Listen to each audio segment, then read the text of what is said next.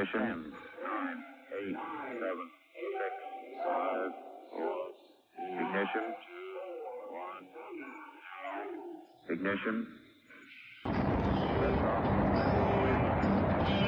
Bienvenidos a de la ciencia de la ficción.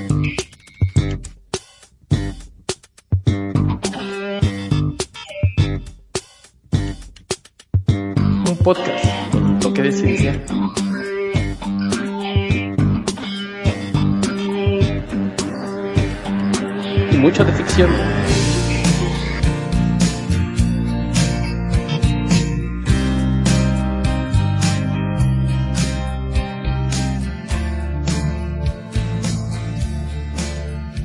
Hola, ¿qué tal? Bienvenidos a una nueva edición de su podcast de la ciencia de ficción. Yo soy Héctor McCoy y los saludo como siempre, esperando que se encuentren muy bien. Y bueno, pues, como dicen por ahí, Dios perdona, pero el tiempo no. Y hoy el destino nos ha alcanzado. Estamos en el 2022 y pues vamos a ver qué ha sucedido con las predicciones que había en los años 60, 70 sobre lo que iba a pasar cuando estaríamos pues en el año 2020 y tantos. Así es que pues siéntense, agárrense bien, porque si ustedes son más o menos de nuestra rodada, ahorita les voy a presentar al invitado, pues seguramente van a decir, ay, qué viejo estoy. Pero bueno, como les digo, déjenme presentarles a mi compañero y amigo, el traductor, editor y escritor Alberto Calvo. ¿Cómo estás, Beto? Hola, ¿qué tal? Muy bien, gracias. Oye, Beto, pues el destino nos alcanzó y hoy vamos a platicar de una historia, novela, película, como pasa generalmente en estos casos. La novela se llama Make Room, Make Room. Hagan sitio, hagan sitio en español. Si ustedes eh, se están preguntando, si ya vimos cómo se llama la película, bueno, pues también sabrán que se llama la película Soylent Green. Y si no, la conocerán también como Cuando el destino nos alcance. Y pues Beto ya nos alcanzó. Que sí nos alcanzó fue la fecha. Sí, ya nos alcanzó la fecha. Y ahorita vamos a ver, pues si fue para bien, para mal, o si ahí la llevamos, o, o qué onda, porque, pues la verdad es que estas historias, hay veces que, decimos, ay, qué padre, ¿no? El, el discurso eh, añadido con, con aventura, pero pues hay veces que, como en esta, en esta ocasión, sí puede llegar a bajonear un poco, ¿no? Pues yo, yo creo que lo que te puede llegar a bajonear es que te des cuenta de que hace 50 años había historias de advertencias sobre un posible desastre ecológico, calentamiento global, exceso de población, y 50 años después seguimos igual, y te dice, no, no, están exagerando, no estamos tan mal. Sí, como dijera el señor ese de la tele, y nadie hace nada. Sí. Qué barbaridad. Pues sí, la, la cosa es que les dicen aguas, fíjense para dónde van. Ya, sí, hay que se encarguen los del futuro. Ya estamos en el futuro y seguimos diciendo lo mismo. Oye, Beto, eh, Make Room, Make Room de Harry Harrison, esta novela de 1966, que bueno, curiosamente Harry Harrison, eh, escritor de, varias cosas de ciencia ficción, pues tiene entre sus historias eh, Billy, el héroe galáctico, que fue también una respuesta a Uh, Starship Troopers de Robin A. Halen, que, que, ya la comentamos en el anterior episodio que estuviste aquí conmigo. Y bueno, pues también es conocido por, por esta historia, ¿no? Y que como ya lo comentabas, pues está ubicado en este futuro, pues no distópico, o, o pues ya ni sé si es distópico o es común y corriente. Sí, lamentablemente, un momento en el que no, no, no sabes qué tan normal es cuando cada vez se parece más a lo que la gente considera una distopia hace varias décadas. Sí, no, porque, bueno, les vamos a comentar un poco sobre la novela. Eh, lo, primero que, que, me llama la atención, Beto, es que está planteada en 1999, en Nueva York también, igual que la película, pero realmente no se siente como una, una historia futurista, ¿no? O sea, lo plantea así en el futuro, pero son muy pocas cosas las que te hace pensar que, estamos, que está en el futuro. Repito, fue escrita en 1966 y más bien, o yo por lo menos la sentí más como una especie de novela negra, ¿no? Un poco el, policía buscando, eh, hay un asesinato, anda buscando el culpable y se mezclan todas estas cosas que tienen que ver en ese momento, en ese, digamos, ese presente de 1999, pero no se siente como una cosa que, que el autor quisiera meterle más, eh, no sé, este, modernidad, ¿no? O tratar de hacer algún, algún vislumbre de lo que iba a pasar en, en el futuro, solamente lo plantea ahí. Sí, creo que ahí mucho tiene que ver con la intención de, del autor, ¿no? Que Harry Harrison, mencionas tú Bill de Galactic Hero, uh -huh. creo que generalmente cuando, cuando lees historias de, de, Harry Harrison, como que se sientan más hacia ese molde. Es alguien que era más de, de, escribir un poquito historias más ligeras de, de, aventura y con un airecito de sátira. Okay. Y en el caso de, Make Room, Make Room, pues sí se siente de, de entrada bastante más oscura. Uh -huh. y quizás no tanto como termina siendo la, la película. Y tiene un, un, tono más sombrío, pero quizás menos siniestro, ¿no? Por, sí. por decirlo de alguna manera. Pero me, me imagino que, que, sí lo vio así, como que se puso de repente a leer eh, estudios sobre el calentamiento global, el, uh -huh. el crecimiento del medio de la población, que en el siglo XX creo que y es, es, un tema que según en la segunda mitad sí empezó a preocupar a mucha gente cuando empezaron a darse cuenta de, del nivel al que se estaba eh, multiplicando la población alrededor del mundo, sí era un, un tema que a mucha gente le, le, preocupaba bastante. Y yo me imagino que lo que quiso fue, ok, esto es una historia de ciencia ficción, todavía no estamos así, pero no quiero que mi mundo sea muy distinto para que entiendan que es una situación que tenemos a la vuelta de la esquina. Entonces, uh -huh. probablemente esa es la, la razón por la que no, no se molestó en hacer una mayor construcción de mundo que te ubicara toda la, la, trama como que estaba en un mundo futuro, ¿no? Quería que fuera lo más cercano posible a la misma realidad en la que estaba viviendo para que su mensaje fuera un poquito más claro y directo. Sí, sí exactamente. La verdad es que me proporcionaste la novela electrónica y es muy ligera, o sea, me refiero a ligera en, en su lectura, ¿no? Es, fluye bien y eh, a excepción de esto que, que yo comento que, que, no, que no tiene mayor eh, eh, complejidad en lo que propone de hacia el futuro, bueno, pues se lee rápido, ¿no? Es eh, una novela que a lo mejor hasta eso no ha envejecido, digamos, mal, porque no tiene estos elementos en los que uno nos diga, ay, mira, aquí eso no es así, o así, pues este tienes creo que toda la razón en decir, es más, es más sencillo decirlo, pues sí, en lugar de ir hacia, hacia un futuro brillante, pues hemos ido hacia la decadencia. Y la verdad es que es una novela que, que si ustedes por ahí encuentran o, o quieren leer, pues yo sí la recomiendo, eh, porque además, repito, se lee muy, muy sencilla. Sí, sí, que también puede ser un poquito reflejo de la época, ¿no? De entrada es un libro bastante breve, y yo ya alguna vez he comentado la, la diferencia en, en, tamaño entre las novelas que se publicaron en los 50, 60 y 70 a los tabiques que tenemos hoy día, ¿no? Ahora, probablemente si se publicara ahora, habrá quien te diría, no, no, esto es una noveleta, una novela corta, no califica para novela, le faltan páginas. Es, es probable que, que no, no, la calificaran de, de ese modo. Y, y, pues sí, la, la historia, sin ser tan sencilla, creo que la está contada de una forma muy directa, ¿no? La, la trama uh -huh. no no involucra muchas tramas secundarias, no, no te intenta meterte giros de tuerca forzados, entonces es, es, es muy sencilla en su estructura, ¿no? Tiene un, algo que contarte y, y pues va de, de, punto A a punto B, nada más haciendo las, las paradas pertinentes para cubrir los temas que le interesan al autor y sin mayores complicaciones. Entonces, eso en parte ayuda a que sea una lectura tan fluida, que, que realmente no, no te tiene nunca preguntándote qué va a pasar, qué va a pasar Sí, exacto, ¿no? Y, y uh, como bien comentas, lo que creo que es más relevante son esos puntos de vista sobre lo que en ese momento sucedía en la novela, ¿no? El personaje de, de Sol, que creo que es el, el, que igual que en la película más, más brilla, eh, tiene pues, ciertos puntos de vista, ¿no? Sobre, sobre esa, la situación que estaban viviendo ahí en ese futuro de 1999. Y hay algunas cosas que uno dice, ah, híjole, sí está, está raro complicada la, situación.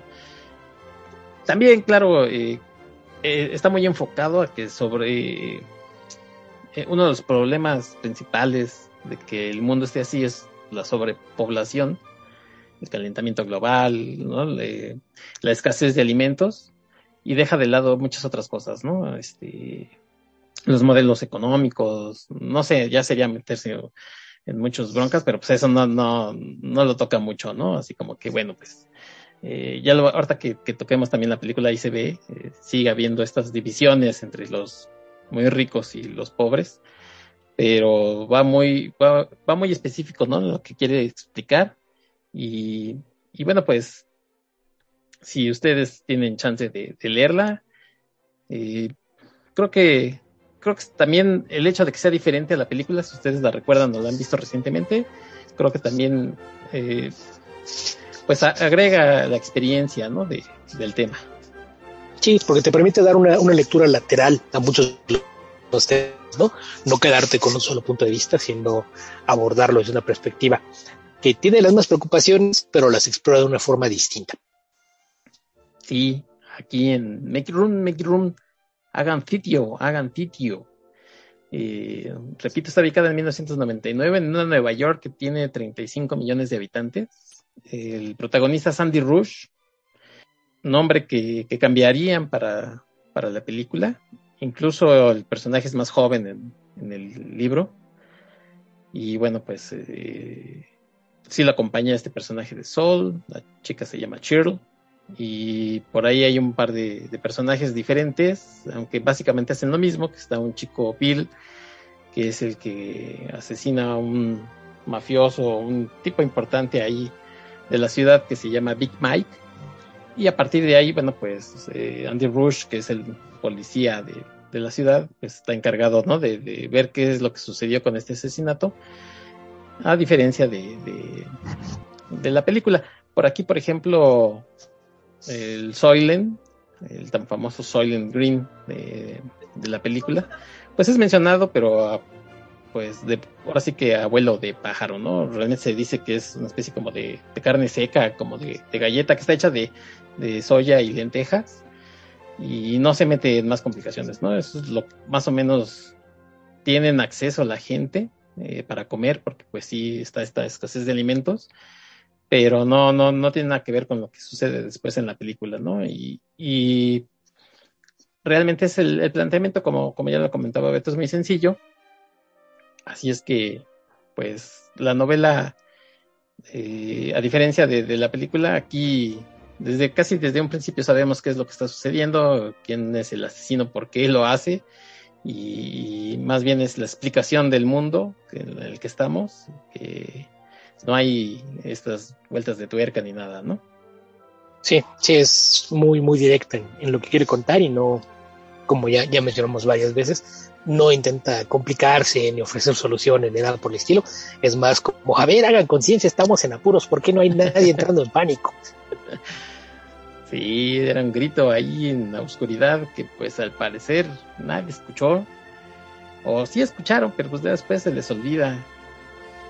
¿No? Desde ese, bueno, esto de, de, por ejemplo, de la sobrepoblación, pues ha habido siempre finales de, de, de siglo, ya había estudios en esos mismos sesentas, después se hacen, se hacen otros estudios, ¿no? Y, oigan, ¿qué va a pasar cuando la sobrepoblación y no haya suficiente comida para todos? O sea, no, no solamente de parte de un escritor de ciencia ficción era el, el llamado de atención, ¿no? Había estudios serios pero bueno, pues como siempre sucede, y seguramente algún politiquillo de esos de que inclusive hasta llegan a presidentes y no pasa nada, ¿no? Eso no es cierto. Vamos a hacer América grande de nuevo y después nos preocupamos por las minucias.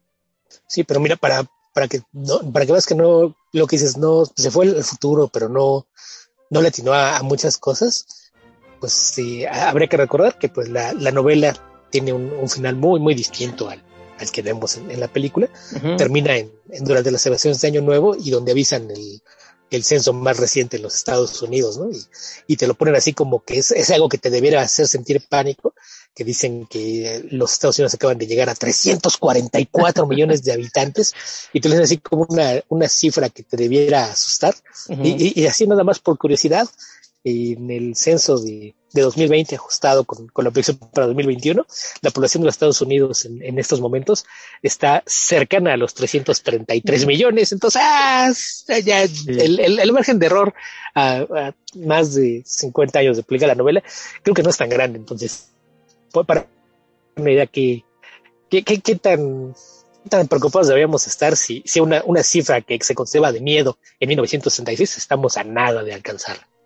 Sí, sí, claro que, que por ejemplo, la, la, Nueva York de la novela, que tiene 35 millones de habitantes, ahorita tiene por ahí de 8, y en la película pues, son 40, ¿no? Pero lo que pasa es que esos 330 y tantos millones pues están más repartidos en toda la, la superficie de los Estados Unidos, incluyendo, supongo, las islas por ahí o, o es que, Puerto Rico, bueno, ¿no? Pero Es que ahí también habría que ver cómo están contando Nueva York, ¿no? Porque tú dices que 8 millones, pero 8 millones es, eh, creo que nada más una parte de Manhattan. Pero si cuentas y que no todo está dentro de la isla, y yo las últimas cifras que vi eran ya alrededor de algo así como 18 millones. Entonces, O sí, sea, sí es, sí, es la mitad de lo que dice la, la novela, pero, pero sí, sí es más. O sea, lo, lo que se refiere al área metropolitana de Nueva York, que es eh, Manhattan, más Long Island, Staten Island, eh, Rhode Island y, y algunas de las otras islas y la parte que está dentro de, del territorio continental, pues sí, sí es algo más, ¿no? Lo, lo que llaman los, los cinco barrios, pero y, y, y lo de repartido, pues es entre comillas, ¿no? Porque lo- lo vemos aquí en México y, y si ves de repente mapas en Estados Unidos, pues es igual. Resulta que la más de la mitad de la población está repartida en las ciudades más grandes, sobre todo a lo largo de las dos costas, mientras que en el centro y en las zonas eh, desérticas o, o planicies es donde la densidad de población desciende drásticamente, pues es, es muy, muy similar, me imagino yo que en, en buena parte del mundo, ¿no? Digo, Sí. si, si los pocos países de los que tenemos la, la muestra de, de cómo funciona es así, pues me imagino que no debe variar mucho en otras partes. aunque, bueno, eh, Estados Unidos tiene más ciudades eh, que concentran la población que, por ejemplo, aquí en México, ¿no? Aquí es prácticamente el DF, Monterrey, Ah, y- Monterrey, ¿no? Y de hay contar.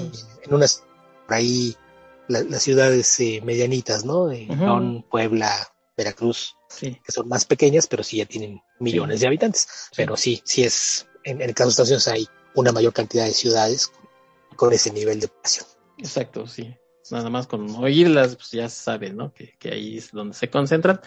Pero bueno, pues, en fin, esos son los fríos números, como dijera aquí el señor Mago Septién, la frialdad de los números. Así es que con esos números, pues, ¿te parece si nos brincamos de, de 1966, que salió la novela, a 1973, que es cuando sale esta película de Soylent Green, cuando el destino nos alcance, que se llamó por, esto- por estos lares, eh, dirigida por Richard Fleischer, tipo que no desconocía mm, temas de la ciencia ficción. Richard Fleischer había hecho en 1954 para Disney eh, 20.000 leguas de viaje submarino con Kirk Douglas. Por ahí seguramente muchos de ustedes acaban de tener un flachazo de esos de, ay, sí, cierto, yo la vi cuando era chavo. Unas películas que uno veía eh, constantemente en ese programa, sobre todo de Disneylandia, cosas así. También había hecho Viaje Fantástico en 1966. Viaje Fantástico que eh, con Donald Pleasence, que algún día vamos a platicar por aquí, a ver qué, qué tal le ha ido a esa película. Y más pacacito, o sea, no tanto, pero también hizo cosas de fantasía como Conan el Destructor, secuela de aquella película de Conan el Bárbaro en 1984, y también hizo esa película de Red Sonja, este, que entiendo que no es del mundo de Conan, ¿verdad, Beto? Es otro tema, pero nada más para, para explicarle al- a la gente. Es que sí, no. O sea, está basada en, pero más por accidente que por otra cosa. Nada más para no dejarlos con, con la duda. Red Son ya mucha gente considera que es un spin-off de Conan, eh, pero nacido en los cómics. O sea, ahí por cuestiones legales tienen que poner siempre que es una creación de Robert T. Howard, pero eh, como ya decía, se escribe Red Sonja con J, Ujú, se pronuncia Red Sonja por, por la, la diferencia fonética en, en los dos idiomas, pero el- ese personaje fue creado para los cómics. Lo que pasa es que cuando Marvel Comics compró muy baratos los derechos para hacer cómics de Conan a inicios de, de los años 70, hace poco más de, de 50 años, de hecho, creo que hace año y medio más o menos cumplieron 50 años de, de los cómics, pues subieron la franquicia, porque realmente ya nadie se, acordaba de las novelas de, Robert T. Howard, y resulta que empezaron a hacer los cómics y empezaron a vender muy bien, y de repente otra vez había interés en, las novelas y empezaron a republicarlo todo, y muchas de las historias eran adaptaciones de, los relatos de Howard, tal cual llevados al cómic. El problema es que se dieron cuenta de que al ritmo que estaban yendo, se las iban a agotar muy rápido y pues al, al, parecer no, no iba a acabar pronto la, la moda de Conan. Entonces, como el, el trato que firmaron con, con los dueños de, de los derechos de, de las novelas, creo que Howard falleció muy, muy joven, y pues eh, el, eso incluía toda su, su obra. Entonces, eh, Roy Thomas, que era el, el, editor y escritor a cargo de la serie, y habló con, con, sus jefes, sobre todo con Stan Lee, que era en aquel entonces el editor en jefe, y dijo, oye, ¿qué vamos a hacer con eso? Y, y le dijo, pues eh, de las otras cosas que escribió, aunque no sean del mundo de Conan, cualquier cosa que tú ves que la puedes adaptar y poner en el mundo de Conan, hazlo. Más. Y entonces encontró un personaje que se llamaba Red Sonia, que era una, una chica europea y que tenía una aventura durante el sitio de Viena, cuando lo, los turcos habían invadido Europa, eh, esto en el siglo, eh, no, no, no, recuerdo, 14 o 15 me parece, y, y tomó la, la, historia de ahí, en la que ella sea equipo con un caballero teutón, y, y trasladó la historia del mundo de Conan, cambió al, al, caballero teutón por Conan y a Red Sonia por Red Sonja.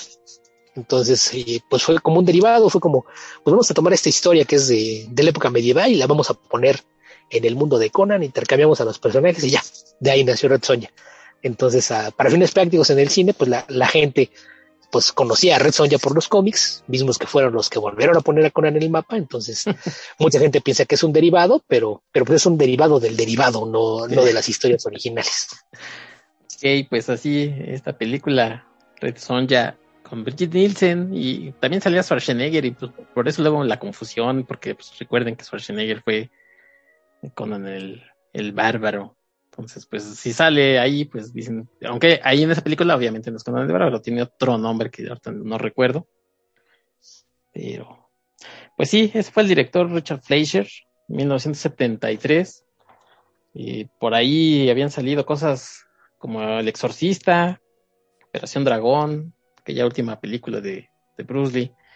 Eh, Vive y deja morir, con el favorito 007 de Beto, eh, Jesucristo Superestrella,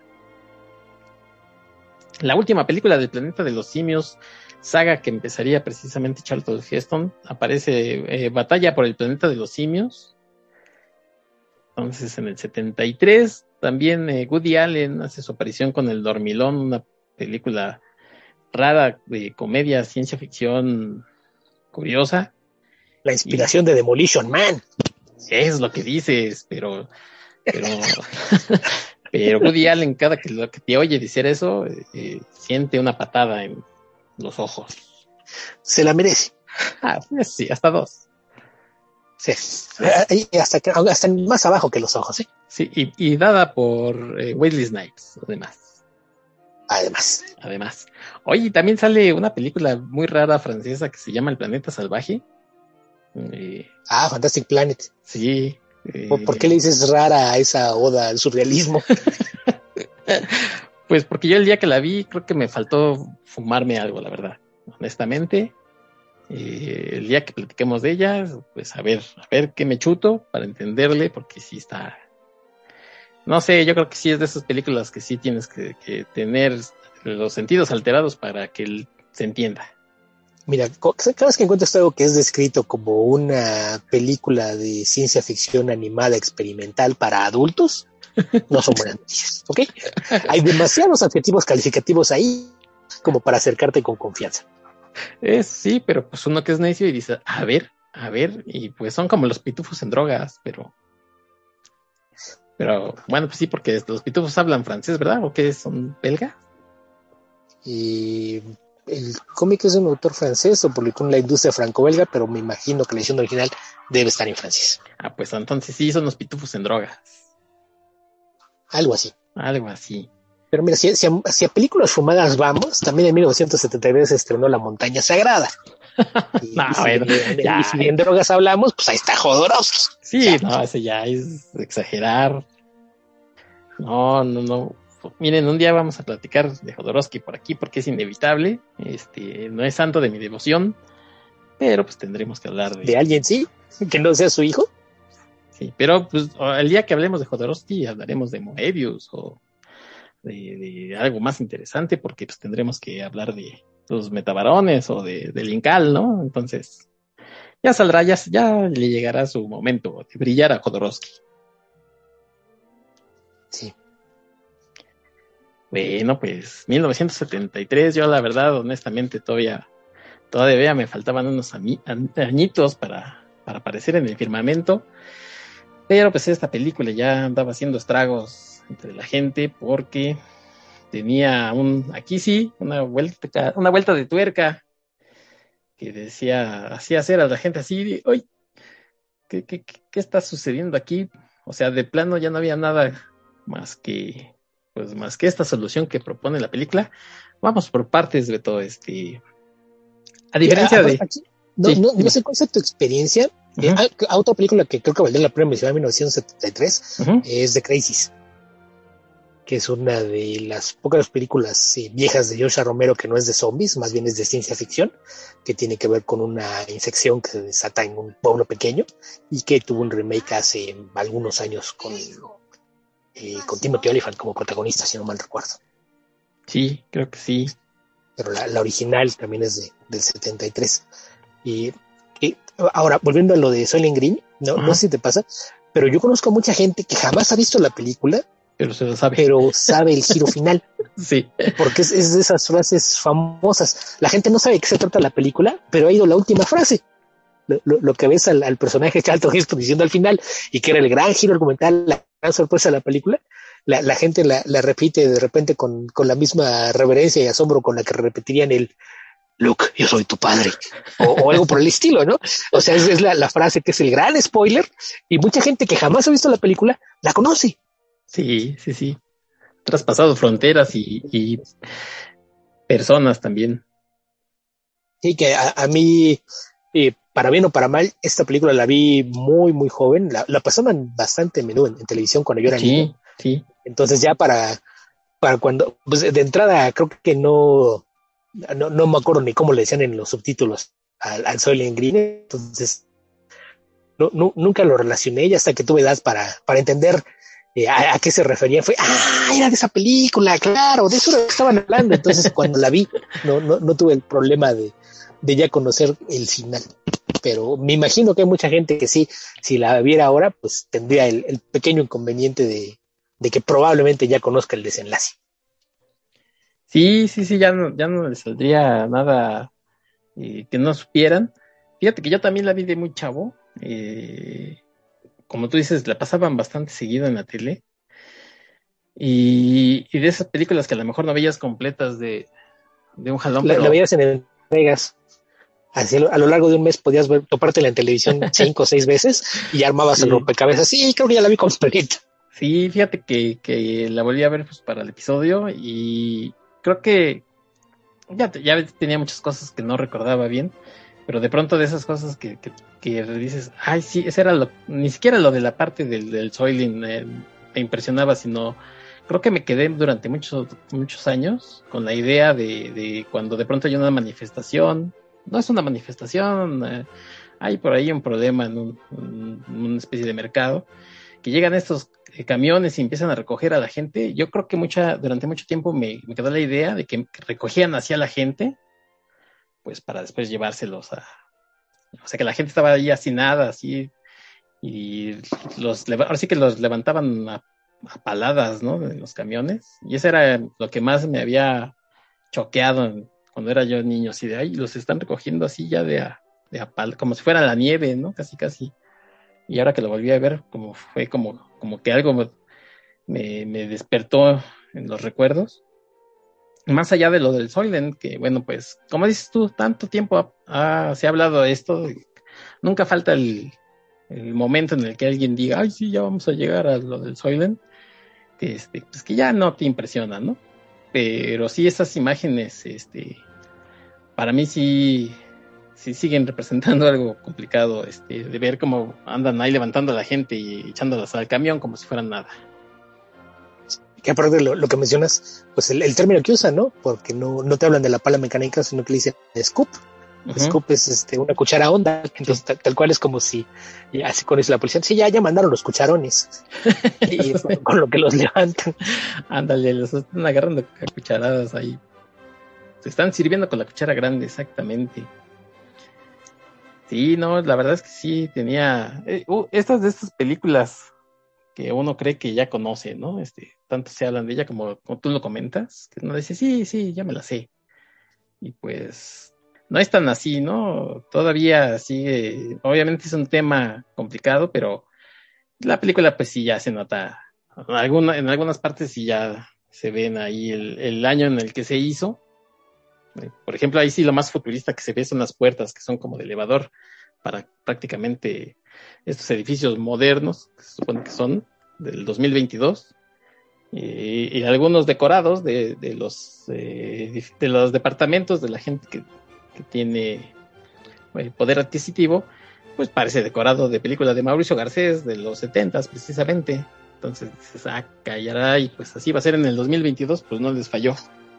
Sí, te, te digo, ahí a, a, veces el no creer irse tan al futuro ayuda porque es más fácil que algunas cosas sí, sí se cumplan.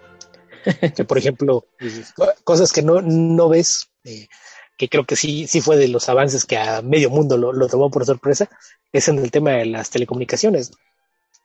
Porque seguimos teniendo televisión, prácticamente ya nadie usa el radio, pero no hay nada de, de comunicaciones inalámbricas, ¿no? No, no ves ni, ni walkie-talkies, radios portátiles, eh, por supuesto no, no hay internet, eh, entonces sí, sí son cosas que es ok. Eh, de, de, este lado sí, los, los, avances creo que tomaron por sorpresa a todo mundo, no, no vieron para dónde iban las cosas. Sí, sí, sí, fíjate que, que hace ocho días, o en el episodio anterior hablaba ya con Roberto Murillo, también conocido tuyo, y sobre esta película de Logan's Run, y ahí sí, digo, era muy, muy en el futuro, pero ahí sí sacan una especie de walkie-talkie, teléfono, ¿no? Inalámbrico, este, con comunicaciones. Eh, pero pues ahí sí era más, más en el futuro. Y dependiendo, obviamente, de, de la visión del, del, director, de los productores, de, en fin, de la gente que, tiene que ver con, estos productos, pues saben si le meten algo, ¿no? Que digan, no, sabes que está muy fumado, eso no. No estamos en Star Trek, ¿no? ¿Cómo crees que, que los teléfonos van a ser así. Pero sí, pues aquí eh, meten una o dos cositas que, parecen eh, del futuro y, y, pues solamente por eso, ¿no? Para, para decir que es el futuro. Y bueno, pues obviamente nadie, nadie está pensando en, ay, si le voy a atinar o no, solamente lo hacen y, y, ya, ¿no? Para que se vea pues diferente a lo que en esos años la gente veía. Sí, trataba nada más de, de que se viera algo como distinto, como dices, ay, mira, eso sí es el futuro. las, las, vamos a, va a haber puertas de elevador en las casas. Sí, lo, lo, que no saben es que también iba a haber sensores de movimiento que se iban a abrir solas y cerrarse solas cuando tú te acercaras o te alejaras.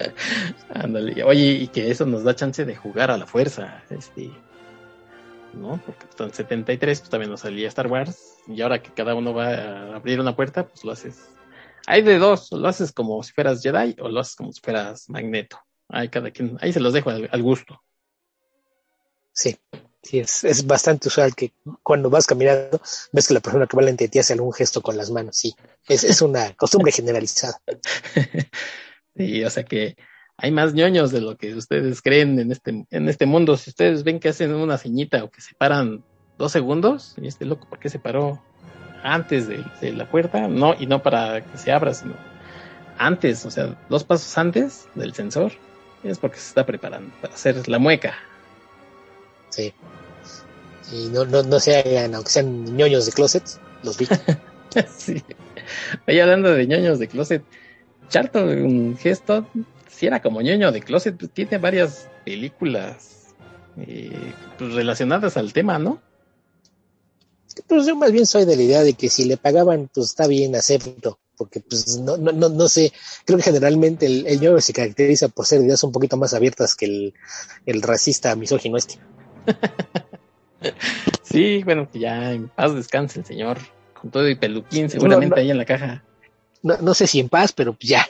pues sí, ya, por lo menos ya anda ahí, ya es polvo, como decía yo, ya de ser polvo excepto el peluquín, y, pero pues sí hizo cosas que la ñoñiza nos gustan, el planeta de los simios, eh, esta de Soylent Green, por ahí hizo una adaptación de Soy Leyenda que se llama de Omega Man. Que al igual que todas las otras adaptaciones, pues. Te, te, te faltó ponerle comillas cuando dijiste adaptación. Bueno, pues que es eso, una adaptación, nada más le, alguien ojeó el libro y dijo, ah, vamos a hacerlo. Tráete a, a quién será el más chido. Pues Charlton Heston, tráetelo. Porque pues no, no, creo que no hay adaptación que le haga justicia, ¿no? Soy leyenda. No, la verdad es que no. Eh, la, la, la, mejor es la más vieja, la de Last Man, ¿La de? Last Man on Earth, la Vincent Price. Eh, Es creo que la, la más cercana y, y sí altera demasiadas cosas, ¿no? Partiendo desde los vampiros, creo que de- desde ahí ya, ya hay problema, pero probablemente en cuestión de, de trama es la, la que es un poquito más respetuosa con, con la novela de Matis. No, la de Will Smith, ya está para ver segunda parte, al parecer va a revivir. Sí, claro. porque en la novela vimos al perro que ayudaba a escapar de los zombies. Oye, y dice que va a matar a los vampiros a cachetadas. Ya no van a ser zombies, ahora sí van a ser vampiros y los va a matar a cachetadas. Es que va a usar crema de ajo. En la mano, sí, Sí. ándale. Sí, bueno, Charlton Heston también. hizo- Bueno, y, es- y eso de que va a haber, pues a ver, ¿no? Porque ahora creo Sí, que no, le ya están congelando todos sus proyectos. ya está también más cancelado que Woody Allen. Sí, que, que- que es una, una exageración. Y más viniendo de la academia. O sea, la, la- la academia nunca canceló a, a John Wayne, que John Wayne se quería subir al escenario a golpear a una mujer nada más porque dijo que, que Hollywood era una bola de racistas y que trataban a los nativos americanos como objetos. Y ya por eso se quería subir a golpear a una mujer. O sea, hay fotos en las que ves a tres tipos ya agarrándolo para que no se subiera a golpear a una señora. Y no, nunca hicieron nada por cancelar a, a John Wayne, entonces pues no, no, no sé, y habría que recordar que también Clint Eastwood fue los que también dijo, ¿dónde la encuentra allá afuera? La voy a matar. Pero curiosamente la, la academia decidió que iban a tomar medidas disciplinarias cuando el culpable era negro. Qué casualidad. Qué casualidad. Ah, que el, el- el duque tan celebra estaba tantito, pues, total, pues, entiende. O, o sea, sí, yo, yo sí digo que está mal. Los, los que lo defiendan eso de la bofetada también creo que, que, que está en error porque hasta es un acto de, de machismo, ¿no? Viendo entrevistas, creo que su esposa ni, ni se dio cuenta de que existe, tenía que ¿Qué ser pasó? ofensivo. Que aparte no me parece que sea un chiste ofensivo, no, no se está burlando. Y por ahí hay un video en el que en el programa de Arsenio Hall, Will Smith sí se mofa de un músico que no, no tiene cabello y se está burlando de que no tiene cabello, pero literalmente burlándose. Entonces, que vengas años después a decir que te ofende que alguien haga un comentario así, es absurdo, pero pues jamás nadie le ha pedido eh, sentido común, seriedad o congruencia a un pobre cientólogo, ¿no? Pero, Pero ¿qué, Eh, qué- qué sí. puedes esperar de una religión creada por un autor de ciencia ficción que ni siquiera era bueno? bueno, sí era bueno, porque pues mira hasta dónde llegó con sus tonterías. O sea, pues para Ah, no, él no, muy bien. o sea que, sí, que sea exitoso es una cosa, exitoso y bueno no siempre van de la mano. eso sí. Y, y- y siempre nos podemos remitir al bestseller más grande de todos los tiempos como evidencia principal. Lo malo es que ese no tiene quien lo escribió. Es, es que fueron muchas manos. Fueron muchas manos. Y todavía le meten, ¿no? Oye, cuando les conviene. No, no, versiones, versiones corregidas y aumentadas siempre Sí. serán bienvenidas. Si, si lo puedes volver a vender, Sí, no, miren, eso no dijo, no dijo que se amen los unos a los otros, dijo, "Ah, ámense los que sigan a mis representantes, a lo que les digan ellos, ya después. ámense los unos a nosotros, ámense los unos a nosotros siempre y cuando se deban, se vean como se deben ver y se comporten como se deben comportar. Sí. Si no, no cuentan chusma, chusma. Ámense los unos a los otros después de dar el diezmo. Sí. Bueno, regresemos a Soylent Green, Charlton Heston. Charlton Heston que aquí aparece como un personaje que decía yo, cambia el nombre, no sé, no sé, ahí sí no encontré la razón. El personaje de la novela se llama Andy Rush, que es un personaje más o menos alrededor de los 30 años, es lo que me, me pareció. Y acá en la película se llama Robert Thorne. No sé exactamente a qué se debió el cambio de nombre, porque los demás eh, personajes eh, mantienen su, nombre, ¿no? El personaje de Edward G. Robinson es Sol, la chica que es eh, Leigh Taylor Young se llama Cheryl como la novela, pero él es el único que cambia de nombre. No sé si a lo mejor a él no le gustaba Andy. Seguramente dijo que no sonaba como nombre de hombre y que era un apellido rudo y por eso le pusieron espina. Seguramente sí. Sí, sí está, sí está raro que hayan cambiado totalmente el nombre. Sí, ya, ya ves que de repente los productores tenían ideas muy raras con los nombres, ¿no? En, en Laika, en los 70, eh, recordemos que se van a ofender los Batifans, pero los productores de televisión decían que Bruce era el nombre de gay. Entonces, pues no, no, no, no sabemos qué, qué habría por ahí también con esto. A lo mejor pensado también en la popularidad de los Gees, y decían, ay, no, es que Andy Gibb también se ve medio mariposón. ¿Cómo, cómo va a ser Andy nuestro protagonista? Sí, no, pues sí. Entonces aquí se llama Robert Thorne. La historia está ubicada, como decíamos, a diferencia de la novela, que es 1999, que ya es el 2022, o sea, nuestro tiempo. Y está igual en Nueva York, pero pues con unos poquitos más de, habitantes, ¿no? En fin. Bueno, pues aquí sí ya se, no es tan sencilla la historia, porque ya le meten más intriga, ¿no? Por ejemplo, hay un, homicidio. Eh, bueno, el, personaje de, Charlton Heston tiene que averiguar qué, sucedió en ese momento. Cosas muy evidentes. Aquí sí, a diferencia de de la novela, el personaje, por ejemplo, cuando llega a este departamento averiguar quién mató a un renombrado personaje ahí de la, de la alta sociedad, pues él sabe que es un momento para aprovecharse y llevarse hasta cosas de la casa, ¿no? O sea, tanta es la necesidad que dicen, pues ¿quién me va a decir algo? Soy el policía. Y vemos que, por ejemplo, en estas casas hay agua corriente. Eh, sea, a lo mejor lo de, lo de la escasez de la comida les ha pegado a todos porque precisamente el personaje de Cheryl va a comprar algunas cosas de comer y, y vemos que, pues, que compra ahí algunas cosas ya está como medio marchitas, incluso piden, encarga un pedazo de carne para, para este personaje que, que es asesinado y es un pedazo de carne que, que bueno, este, ni el peor puesto de barbacoa aquí de perro tendría, ¿no, Beto? No, no, no, no, sé si ni el peor lo tendría. Yo creo que probablemente muchos puestos de comida no le harían el feo, pero, pero sí, di, digamos que está muy lejos de ser un corte al que un chef de, de un restaurante de medio pelo le, le daría un buen rostro. Sí, no, la verdad es que ese bistec está todo corroído ahí. Muy, muy mal. Ya ni siquiera es este de res, ya le, le dicen ahí, pues. Ya ni sé de, de qué era, pero Sí, se ve Mira, muy mal. Considerando lo que pasa después, dejémoslo en escarne y no, no te metas en problemas. Sí, entonces, bueno, pues la chica llega con estos, con estos pocos, este, cosas que encontró ahí en este pseudomercado. Y pues, Charlton Heston aprovecha y se las lleva, canijo, como evidencia seguramente. Sí, pero, pero de plano así como Col Colville, ratero de, de casas, ¿no? Agarra una funda de almohada, sí, como, como costalito, vas a sacar el botín. Sí, se lleva esos productos, se lleva este, una toalla, se lleva un jabón, un jabón, un par de libros. Sí, unos libros, pero sin ningún empacho, ¿eh? O sea, hasta se ve que, que le dice, pues yo aquí mi bolsita. Sí, para, para, que veas que sí hay cosas a las que acierta. La policía de Nueva York abusando de, de su cargo. No, hombre, ¿cuándo, ¿cuándo iba a pasar eso? El, el hecho de que pueda algo tan y ah, no, no le voy a pegar a un policía, no estoy loco. Oye, ni en defensa propia. Sí, no. no.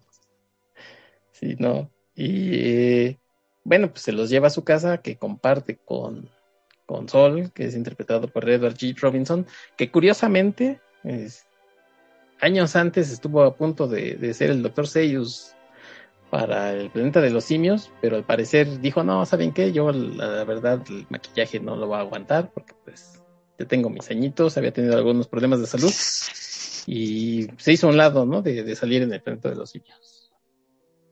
Sí, que aparte era un actor muy, muy veterano, ¿no? Él, sí. él empezó haciendo cine mudo, o sea, nada más para una idea que, que, que tan venerado, él, empezó su carrera a, a inicios de, de, los años 20, sí, sí, sí, sí, ya como tiene experiencia. Y en el tema de maquillaje prostéticos hay muchas veces que no, no se hace mucho al respecto, pero hay gente que es alérgica, entonces no, no, no te creas que a veces nada más incomodidad, sino que a veces sí, sí las reacciones que puede tener en la piel de una persona.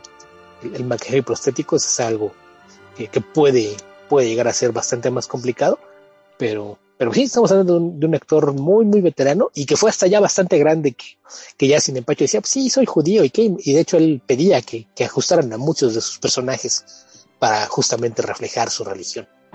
Ah, mira, porque sí, él, seguramente algunos de ustedes lo recordarán como gángster, ¿no? En aquellos años 40. En, sí, hizo mucho cine noir. Uh -huh. es, es, probablemente más de, de donde yo lo, lo ubico. Sí. Que a, acá lo que me sorprende es que es de los pocos papeles donde he visto con barba porque generalmente salía, salía rasurado, era alguien que a pesar de ser de cara más redonda, de una mandíbula medio cuadrada, entonces lo podías ver ya fuera como, como mafioso o a veces como policía y generalmente con un puro o una pipa entre los dientes. Sí, que, y además seguramente es de los pocos personajes que pues, es bueno, ¿no? En ese sentido. Sí, porque aparte te, te lo ponen como el, el, lazo con el pasado, ¿no? exacto. en ese sentido, el personaje que está escrito para que sea con quien pueda conectar la audiencia. Es el que recuerda cómo era el mundo. Sí, eh, por ejemplo, este mismo personaje en la novela no es, no es esa conexión, ¿no? Inclusive él dice, pues yo ya, yo ni alcancé a ver ciertas cosas. Aquí, aquí, aquí sí. Eh, le platica a, a este policía Thorn le dice, pues es que el mundo antes era diferente, ¿no? Y aquel, ay, sí, mano, todos tus cuentos. Siempre ha sido igual.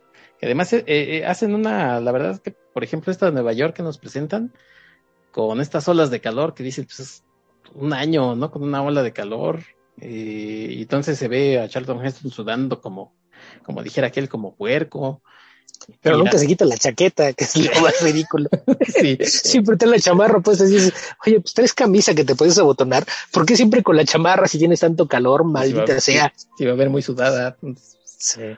Sí, y este, y oye, y, y, por ejemplo, pues esta, esta ciudad que se ve como mucha polución, ¿no? O sea, contaminada, la verdad es que le hacen bastante bien, porque sí se ve dices, ay, el filtro, el filtro amarillento y como polvoso, ¿no? Como si siempre hubiesen nubes de polvo uh -huh. flotando por todas partes. Sí, la verdad es que ahí sí, sí se sacaron un 10, ¿no? Creo que se ve, todavía se ve bastante impresionante.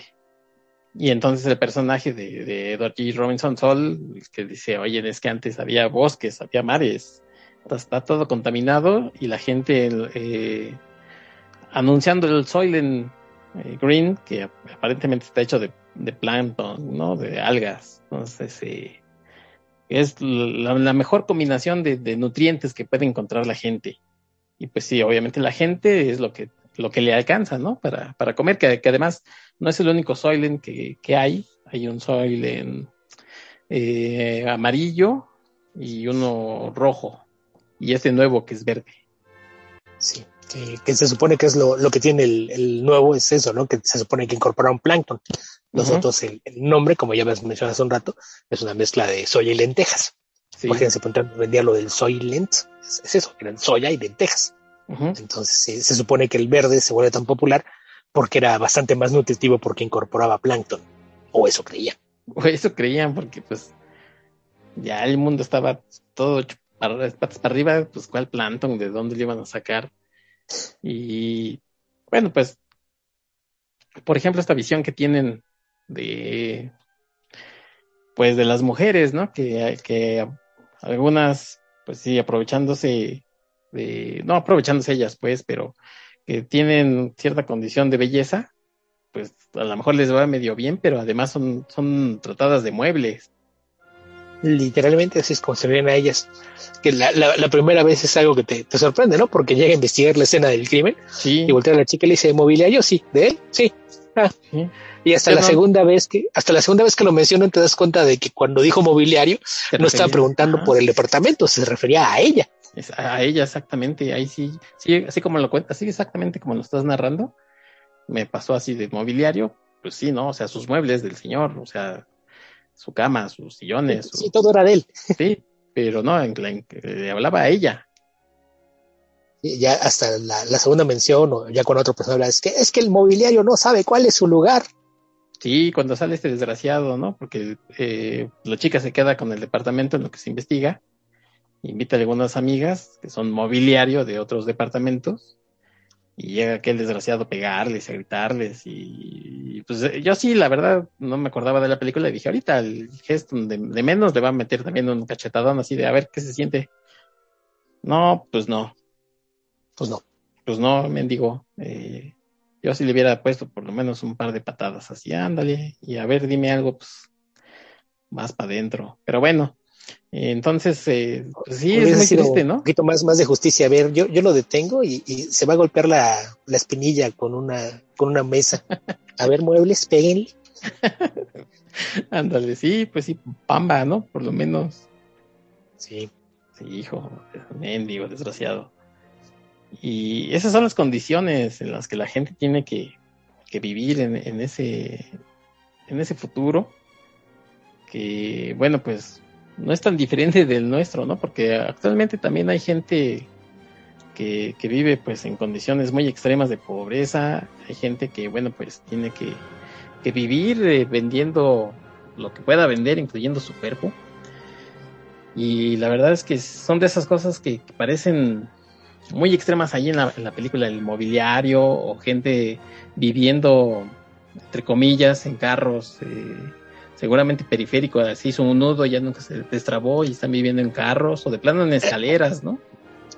Bueno, ya sabes de dónde salieron aquellos sketches en, en los que habían convertido el viaducto en, Sí. en una unidad habitacional donde todo el mundo vivía en su auto, ya sabes de dónde sacaron la idea. Sí, que Sí, daba tanta risa, ya no, a mí ya me da risa, honestamente. Sí. Sí, ya, yo honestamente yo estoy en las mismas que tú, yo, yo creo que tendría más de 30 años que no veía la película. Si la, la olieron y fue, ah, mira, esto no me acordaba. Sí. Pero, pero ahí creo que sí hay por ahí algunas fallas con esa parte de, de la construcción del mundo, ¿no? Porque te hablan de que siempre hay eh, oleadas de calor, que está el, el clima. Eh, Insisto, eh, ha- hace 50 años ya se hablaba de calentamiento global y seguimos en las mismas. sí. Y, y ahí sí me llama la atención que, por ejemplo, eh, lo ves cuando él entra y sale de, de su edificio, que hay mucha gente durmiendo en las escaleras, ¿no? Sí, Y sí, muchas veces de día ves que las calles están llenas y cuesta incluso trabajo caminar por las calles, pero en la noche las calles están desiertas. Si Sí, siempre ¿qué está haciendo calor y la gente tiene ropa y demás, ¿no sería más fácil que salieran a dormir en las calles? sí, Entonces, sí, sí, sí hay, sí hay por ahí dos, tres cositas que, que de repente sí te hacen un poquito de, de ruido. O sea, creo, creo que eso es bastante más incómodo eso de, de hacerse bola en las escaleras que, si te buscaras un rinconcito de banqueta. sí, porque efectivamente ahí la gente está este, como si como si hiciera frío en lugar de hacer calor, ¿no? Todos hechos bola ahí, este, juntitos, ¿no? Pues no, se supone que está haciendo calor.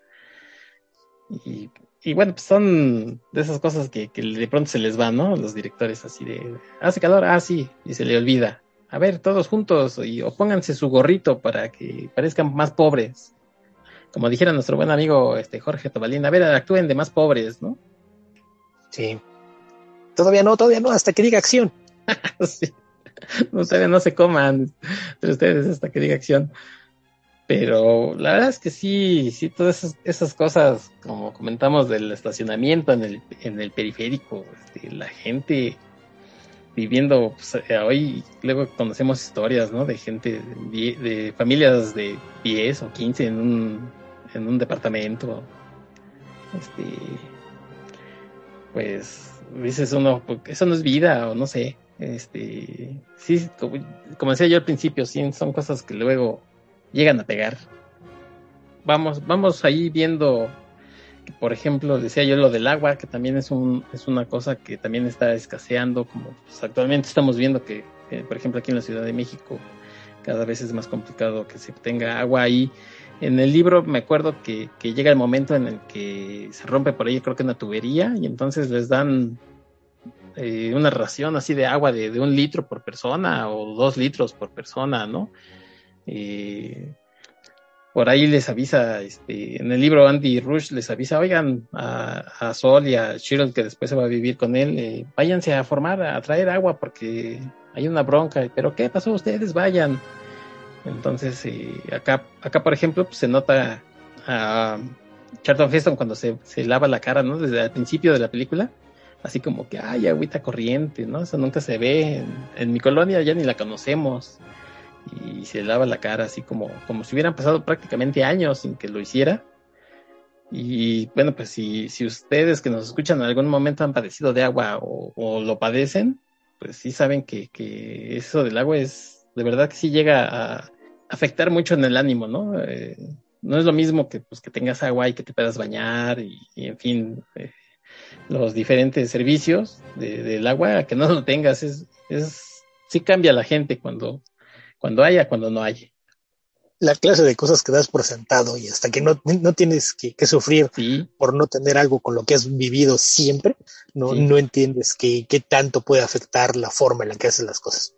Sí, y aquí lo vemos, ¿no? Y pues es, decimos la comida, el, incluso hasta se acerca al aire acondicionado, así de, ¡ah, qué fresquito!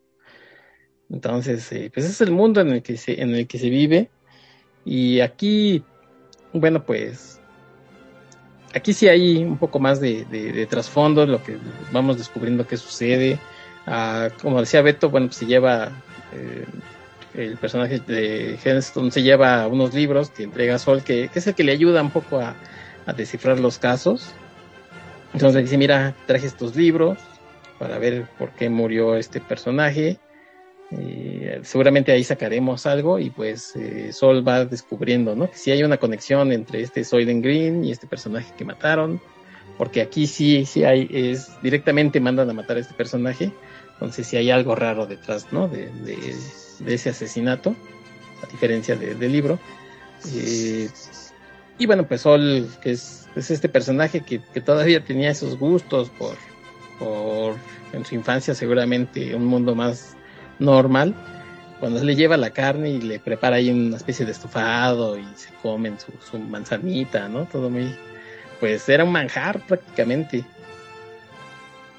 Sí, aunque le hace gestos a la lechuga. sí.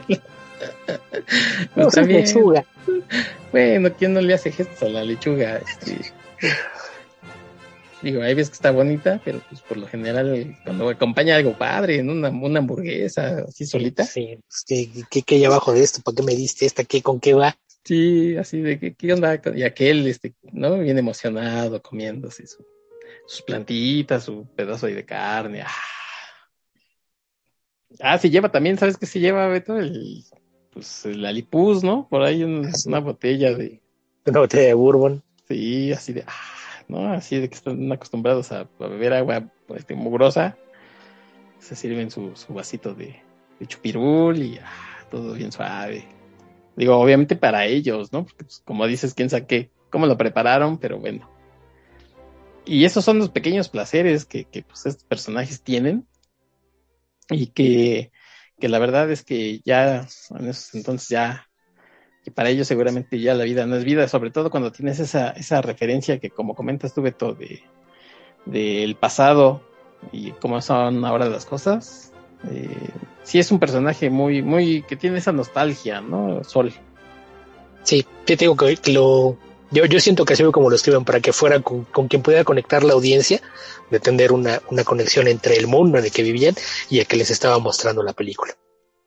Sí, digo, y esa se nota cuando descubre qué es lo que sucede con este Soylent, que dice, pues ya, la verdad, yo ya, ¿para qué quiero estar en este mundo, no? Y dice, pues, yo, yo ya lo viví cuando estaba bien, ya no quiero ver en qué acaba después de esto. sí. Está muy grotesco esto, la verdad. Y dice que se va a ir al hogar. Yo pensé que, pues, que sí iba a ir a un retiro, ¿no? Una cosa, voy a ir al hogar. Y no, pues son estos lugares de eutanasia prácticamente. Sí. Sí, que, pues, de, entrada con ese, no, pues me, voy a ir a casa. I'm, going home. Dice, y tú estás pensando, no, pues al, lugar de donde vino, ¿no? Su, aldea, pueblo, qué sé yo. y, de repente es que atraviesa la ciudad y luego le, le encuentra otro el recado. Me fui a casa y sale corriendo, no. y tú no, tú no sabes qué, ya cuando medio empiezas a, Ya cuando, ves la fila y que está llenando formas, dices, ok, creo, creo que esto no es lo que yo pensé que era. No, le preguntan, este, su color favorito, naranjita, ¿no? Este, ah, bueno, música clásica. Y, y eso, por ejemplo. Garantizados 20 minutos antes de, ¿verdad? Sí, sí, sí. Ya lo reciben acá bien, este, en una salita, ¿no? A ver, acuéstese aquí. Yo dije, pues, ahorita le van a poner la inyección letal, ¿no? No sé, pero no, hasta eso no es tan, tan gandalla, ¿no? Fue su copa de cicuta para ser más clásicos. Pues sí, digo, pero pues le ponen imágenes de, pues del pasado, de un mundo más bonito. Y aquel pues llega, corre, corre y así de déjenme verlo, ¿cómo que no? Y pues es cuando, en esta escena, la verdad es que sí, eh, a mí se me hizo una medio cursi, pero sí funciona, ¿no? Dentro de, lo que te están eh, contando. Sí, porque sobre todo creo que ayuda el hecho de, que te puedan poner la otra reacción, ¿no? Porque tú ves los videos que le ponen y no hay nada que, que a ti te parezca que tengan de especial eh, singularidad, ¿no? nada que, que, que digas, ah, sí, que, qué bonito, hasta que llega eh, a buscarlo eh, Dorn y, se da cuenta de, de, lo que está pasando y exige que le abran ahí. No, no, pero es que la seguridad, no, no me importa, quiero ver. Y lo abre y, lo ves viendo las pantallas. Son cosas que, que pues él, literalmente, la, la, única referencia que tenía a, esa clase de, de, mundo que ve en esas escenas es lo que solo le contaba. Sí, sí. Y él pensaba que eran eso precisamente cuentos, ¿no? Sí. De, no, eso no existía. ¿Cómo crees que el verde y, y el, el agua de los ríos o el mar así chasporroteando, pues nada, ¿cómo crees que eso no? Eso no existía. Hasta que ves las imágenes, ¿no? Y que, que ve que Sol eh, está emocionado por ver esas imágenes. Y que es con lo que se va a ir. Sí, Y le, ponen, le ponen esta musiquita de, de la Sinfonía 6 de, de Beethoven, la pastoral. Por ahí andan escuchando de fondo pues la verdad es que sí está, sí está bonita la, la, está padre la escena, pero pues también es feo, ¿no? Que, o sea, por momentos sí, a mí sí me hizo pensar también como en mi propia mortalidad, ¿no? Así de, híjole, si te dieran chance de escoger eh, así morir, pues, ¿qué pediría yo, no? O sea, pónganme a mí en las caricaturas de, de, de Batman, la serie animada, o o de música, este, pues no sé, ¿no? Algo más, no sé, pónganme el, el, Dark Side of the Moon, una cosa así, pero pues uno porque son otros tiempos, pero la verdad es que esa escena sí, sí tiene su, su parte emocional. Sí, que, en general mucho de, de, la parte de la película siempre hay en el personaje de, de Sol, ¿no? Es, es, creo que siempre va por ahí, porque incluso cuando te, te tratan de plantear la relación entre Thorne y Sheer, es completamente sexual, no, no hay nada de, de sentimentalismo en sí, ella. No, ahí no. Incluso, incluso de parte de ella es más la, la añoranza de poder tener algo distinto, ¿no? Uh -huh. Pero él, hasta el último momento, él la sigue tratando como mueble. Sí. O, o, sea, que te quede claro que no, no es el bueno de la historia, nada más es quien está en contra de los más malos. No, y además es aprovechado, ¿no? También, o sea, no es menso, sabe que, que ahí va a sacar algo, o sea, no hablo de, de, nada más del personaje de Cheryl, sino que va a sacar que pueda estar, tiene una cama, digamos, blanda, se pueda bañar con ella, ¿no? Ahí sabe que mientras esté investigando, sí, que, mientras que no, no, llegue el, el nuevo eh, inquilino que va a habitar ese, ese departamento, pues es, es, un lugar que está disponible. Y que cuando llega, pues le dice, ¿no? O sea, tú eres la, la, aquí el mobiliario, sí, ah, bueno, pues a ver, me pareces bien, qué te gusta, qué no te gusta, de vez en cuando ahí vamos a salir o ven mis amigos, ¿te parece bien? Sí, sí, me parece, ah, pues ya. Sí, pues, literalmente es explicándote por qué se refieren a ella así, ¿no? Que, que siempre dice, pues ya cuando llegue el nuevo inquilino, él decidirá si me quiere conservar o no. Tal cual, como el, el que compra el departamento y tiene algunos muebles, ya si te gustan los muebles, tú decides si te los quedas o no. Sí, que pues, la verdad es bastante feo. En, en la novela sí hay, sí se, sí, si bien no se construye así eh, la relación eh, sentimental, pero sí, sí existe, ¿no? Un poquito más. O sea, obviamente sí, se, se, deslumbra más eh, que se siente atraído Rush por Cheryl. Tienen esta parte sexual, pero después sí se, aunque él evita, ¿no? Como, como sentirse eh, atrapado emocionalmente, pero bueno, al final sabe que sí, que sí siente algo por ella. Sí. Y ella eh, accede a irse, pues, eh, como no son mobiliario como tal en la, eh, estaba contratada, pues, por, por el personaje de Big Mike, igual que un guardaespaldas que tiene por ahí, y dice, pues, a nosotros nos contrataron y vamos a estar aquí hasta tanto tiempo, ¿no? Entonces llega el momento en que ella decide, bueno, pues mejor me voy contigo, porque aquí no tengo nada que hacer. A diferencia de, de la película que sí, ella, ese era su mundo, o sea, ella pertenecía ahí y el único que la podía quitar de, de, esas, de ese lugar pues era el nuevo inquilino. Sí, sí, literalmente hasta que el inquilino decidiera que, que no le gustaba el sillón y lo echara a la calle, pues ella no tenía otra parte a donde irse afortunadamente, pues supongo para ella decidió que sí. Y, y, ahí se queda, ¿no? O sea, bien para ella, por ella, a diferencia de, pues de... Pues bien, bien entre comillas, ¿no? Porque Sí, pues no, sí. no sabes realmente cómo la van a tratar, porque aparte eso es otra, ¿no? Que, que por, incluso por el, de- desde el primer interrogatorio, que, que llega y cuando la, la empieza a interrogar, le hace una revisión por encima, a ver si no trae moretones y demás. O sea que eh, es, es normal que probablemente en otros casos se encuentre con que el mobiliario es bastante maltratado. Sí, sí, pues sería, no sería raro, ¿no? Este, que al no acceder a ciertas cosas, ¿cómo no? A ver, aquí mando yo y ya después para la segunda es, pues sí, sí lo hago. Condiciones que, que digo, pues desafortunadamente hay veces que, que la gente tiene que soportar, ¿no? Si, si quieres tener ciertos lujos o comodidades, pues ni modo.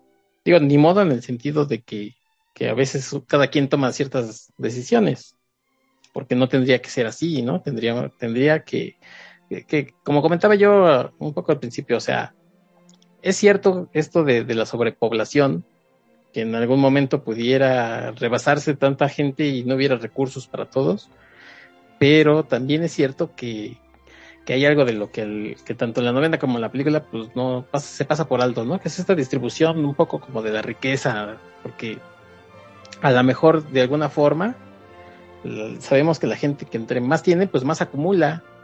O incluso aquí y en la novela, bueno, pues lo que llamamos clase media, pues prácticamente o, o definitivamente no existe. O sea, es, y, y, alguien que me esté escuchando a lo mejor dirá, pues ni existe tampoco ahora, mano.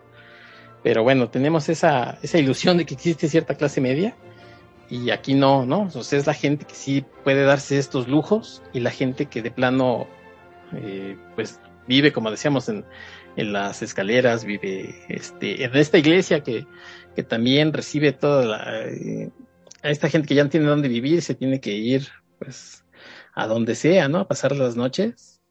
Y sí, pues volviendo un poquito al tema de las predicciones, ¿no?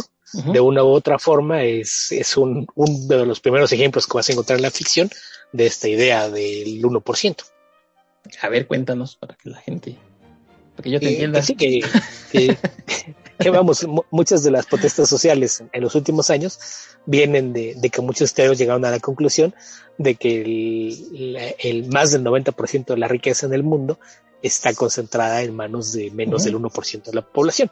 Entonces, eh, es, es, algo que desde hace, no, no, no, sé, que tendrá unos 15, 20 años, se volvió popular el, el término, ¿no? Que para referirte a, a, aquellos que viven con privilegios y, y, en la riqueza, se les conoce como one percenters o, o los del 1%, y al resto de la población, la, la, la, clase trabajadora, los que tienen que ir casi, casi día al día, porque, como mencionas, la, la clase media, pues creo que eh, tendió a desaparecer. Lo, lo, que se sucedió con la distribución de la riqueza eh, en las últimas décadas, pues fue que los, los ricos son cada vez más ricos, los pobres son cada vez más pobres, creando un, un vacío y una distancia en medio de ambos. Exacto. Entonces, eh, es, es algo que eh, poco a poco se, se, fue dando y, y, realmente la gente cobró eh, conciencia de, de, de qué tanto se había abierto hasta muy recientemente, ¿no? De tener cosas de, de 10, 12 años más o menos que empezó todo este movimiento de, de cuando vino lo de Occupy Wall Street y cosas por el estilo, que, que sí se convirtió en un tema de, de uso más común, ¿no? Porque más allá de, de gente que se dedicara a hacer estudios eh, económicos o, que tuviera cierto nivel de, de, educación, a lo mejor lo, lo podía ver como algo que estaba pasando, pero no era algo que, que fuera parte de la conciencia eh, popular y es algo que en los últimos años ya, ya se dio y pues en este mundo es algo como eso lo, lo que están proyectando, ¿no? Entonces es algo que igual lo ves ahora en la película, tú la ves ya con, con el contexto del mundo en el que vivimos y también te, te quedas con la idea de que, ok, esto que tiene de futurista es el mundo en el que vivimos. Sí, exactamente. Pues ahora sí que aquí nos tocó vivir, dijera doña Cristina. Así es. Oye, y bueno, pues finalmente, pues don Sol eh, entrega el equipo, o sea, eh, fallece y, y, es aquí donde se empieza a, ya el desenlace, ¿no? De que, a ver, eh, se da cuenta de que se lo llevan y si bueno, ¿a dónde se lo van a llevar? ¿Qué va a pasar con él? Se lo llevan en unos camiones de plano así como de basura, tal cual. Él se, se va en estos camiones a ver hacia dónde los llevan, qué hacen con ellos, con los cuerpos. Y bueno, pues es aquí donde se descubre, ¿no? Que el Soilen está hecho de gente. Sí, que es a, a, lo que me refiero, que probablemente mucha gente ha escuchado por ahí la, frase de Soylent Green is people, que, ni siquiera es li- literal, ¿no? Es, es como todas esas frases que, que se hacen famosas del cine. Eh, mencionaba yo hace un rato la, la del Imperio contraataca, que, que pues realmente todo el mundo la anuncia de una forma que no es como aparece en la película, o el Tócala de nuevo Sam de Casablanca, ¿no? Que tampoco nunca aparece así, pero es algo que se convierte tanto en parte de, del imaginario popular en la conciencia colectiva que termina por modificarse y la, la gente ya la, la ubica de esa forma y la repite así, aunque no sea así como aparece en la película, pero sí seguramente mucha gente que jamás ha visto la película alguna vez ha escuchado aquello que Soylent Green is people, cuando debe ser is made of people, está hecho de gente. Sí, está hecho de gente. pero pues ya sabes lo que dice, ¿no? Somos lo que comemos. Oye, pero pues, si a alguno de ustedes que nos escuchan no les gustan las pasitas, pues es de lo que estaba hecho el Soylent. Bueno, en su mayoría, ¿no? Porque eh, aquí en este, en esta casa, en este hogar, en este lugar de, de para practicar las eutanasias, bueno, pues se ve que son la mayoría, son gente ya eh, eh, de la tercera edad, pero pues probablemente cualquier tipo La mayoría, de, pero sí se ve gente más joven. sí, sí, ¿no? Pues es, es que en ese mundo, pues, re- realmente como que sí, sí te puedes imaginar a mucha gente que ah, ya no quiero seguir viviendo, ya me voy, voy, voy, Sí. a, voy a entregar los tenis. Exacto, sí. Pero bueno, pues para que no se quejen de las pasas. Ay, Uno tiene que aprender a comer de todo. Sí, Que por cierto, hasta ahí, nueces. hasta, ok, bueno, eso no, no tampoco exageremos, no somos ardillas. Si comes lechuga y no eres conejo. Eh, bueno, eso sí, pero sí tengo, mira, aquí tengo mi conejito. Sí. Oye, eh, que por cierto he leído dos, tres lugares donde dicen esta, esta película del canibalismo, pues, o sea, sí, efectivamente comían eh, el soilen hecho de gente, pero no le decían a la gente que era, ¿no? Realmente, porque le decían que era pla- plancton, entonces, pues no, no es que fuera un canibalismo consciente. Sí, sí, porque ah, para fines prácticos, justamente por esto que estamos marcando de, de la idea de la gente con privilegio, lo, lo del 1% y demás, después de ver cómo vivía y que descubrimos que el, el muerto al que está investigando, el, antiguo propietario de Shield, resultó ser uno de los miembros de la junta directiva de la empresa a cargo de, de vender el, Solent en sus distintas variantes, y ya vimos que no comía Solent, así es de que no hay un, un crimen consciente porque en realidad la gente que sabe lo, lo que están haciendo y tiene comida de verdad. Sí, y aquellos pobres, pues comían esto, ¿no? Que les daban, este, pero no por porque ellos eligieran, ¿no? Decir, bueno, pues sí, yo sé que de qué está hecho. Entonces, eh, aún así, digo, obviamente es impactante, ¿no? Saber que, pues que los alimentaban con, con estas galletillas. Sí, eh, que siempre puedes jugar un chicharroncito. poquito ahí al abogado del diablo, ¿no? En, en esta distopia en, en la que viven y, y que te hablan de que qué va a pasar con el cara, ah, se la van a llevar a una planta de desecho de desperdicios. Eh, estás, estás hablando de un mundo en el que hay escasez de todo y hay muchas carencias, pues sí, ¿por qué tendrías que deshacerte del desperdicio? Trata de aprovechar todo lo que se pueda, ¿no? O sea, sí, sí es, entiendo que es un punto que, que resulta muy polémico, pero tampoco es como si estuvieran matando gente para hacer la comida. Eh, ahí es exactamente el punto en el que yo digo que, que cuando decimos del, de los cucharones de gente, pues quién sabe qué hacían ya cuando los echaban al camión, a lo mejor se los llevaban y pues fusilados y órale, ¿no? No sabemos. No sabemos. No, no, pero no, no, no, tenemos no evidencia. Entonces, mientras no tengamos evidencia, pues sabemos que sí eran eh, ta- tal vez gente sin escrúpulos, pero no los podemos estar acusando de, de cosas de más aparte de las que tenemos evidencia. No, no, pues te digo, pues ya lo sabemos cómo se maneja esa gente, este, Beto, ¿para qué nos hacemos? Son, eran unos O sea, desgraciados. Sí, no nos deseos, pero no, no sabes, o sea, a lo mejor a muchos de esos sí esa, pues lo, lo vamos a guardar un par de días y luego lo, lo soltamos, pero pues los que pues, se rompieron mientras nos echábamos a la caja del camión o cosas por el estilo, pues estos sí se van a la planta de procesamiento. Ándale. Que este, que además está bien canijo, porque pues qué tantos nu- nutrientes podían sacarle a la gente, pero no era, ya ni buscaban eso, solamente eran buscar hacer algo, ¿no? Para que pareciera comida.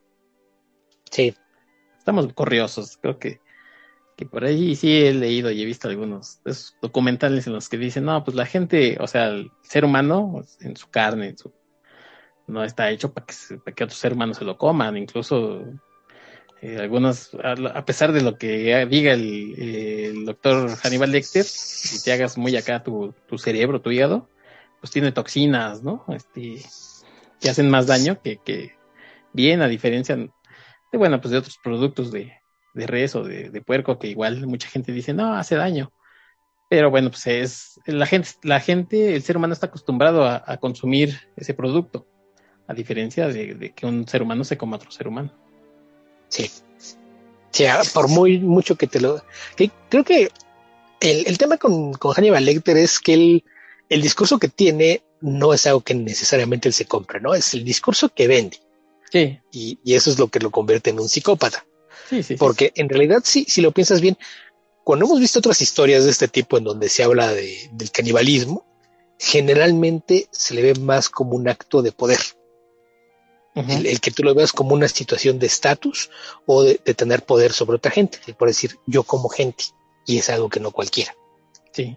Y, y lo ves en, en, cualquier tono de historias, ¿no? Lo puedes ver en historias distópicas, lo puedes ver en historias de comedia negra, lo puedes ver en, en sátiras y cosas por el estilo. Generalmente ese es el enfoque que se le da.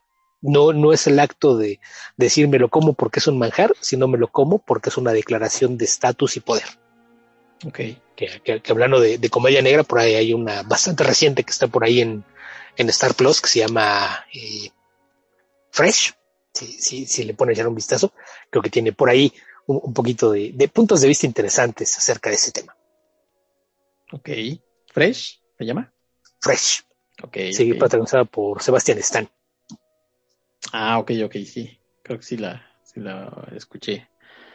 Pues sí, entonces ese es el giro que, que, aquí nos presenta, ¿no? La verdad es que yo creo que sí, en ese sentido, el, la película es dos rayitas más impactante, ¿no? Que el, que el libro.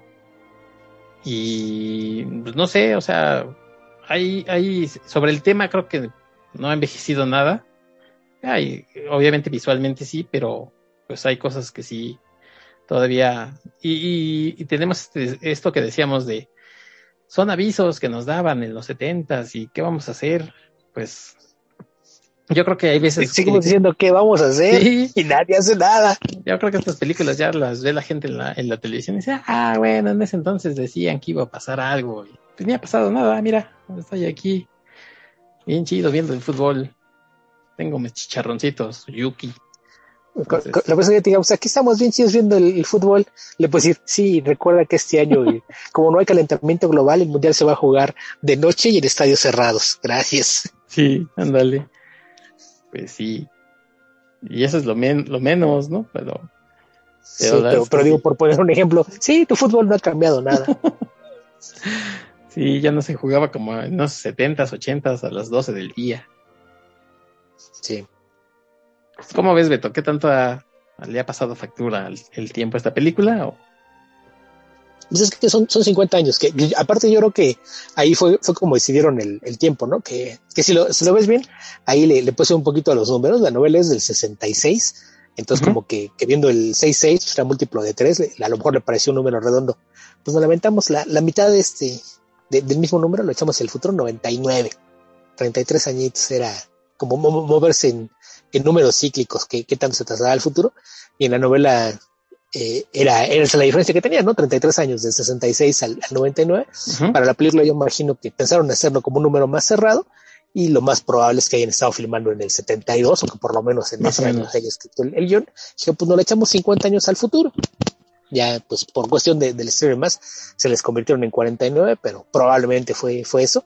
No tanto que estuvieran pensando en, ay, sí, ¿qué tanto cambiará el mundo en 50 años? Nada más era pensar en echarle una, una cifra cerrada hacia el futuro pero, pero pues como muchas de las películas de esta época, ¿no? Es, es algo que, que me parece que es ya incluso a, hasta lo esperas, ¿no? No, no vas a ver una película producida hace 40 o 50 años y esperar que se vea como una producción reciente. Sí, claro. ¿no? Sabes que, que ha, ha, avanzado mucho la tecnología, sobre todo en, en el caso de, de efectos especiales, es algo que, que siempre afecta. Y en, en, este caso, creo que es muy evidente que, que, muchas escenas que tienes en exteriores, sobre todo lo que está filmado de noche, creo que es muy evidente que estaba en, hecho en, en, sets, ¿no? sí. O sea, se nota sí. de inmediato la, la iluminación artificial en, las escenas de noche. De día creo que no es tan evidente, sobre, Sobre todo, todo por, cuando- por este efecto que hacen de la, de la suciedad en el aire. Sí. Pero, pero Ah, de noche, con, con la luz artificial, ahí es donde sí es muy evidente que, que no estaban usando locaciones, estaban en sets cerrados.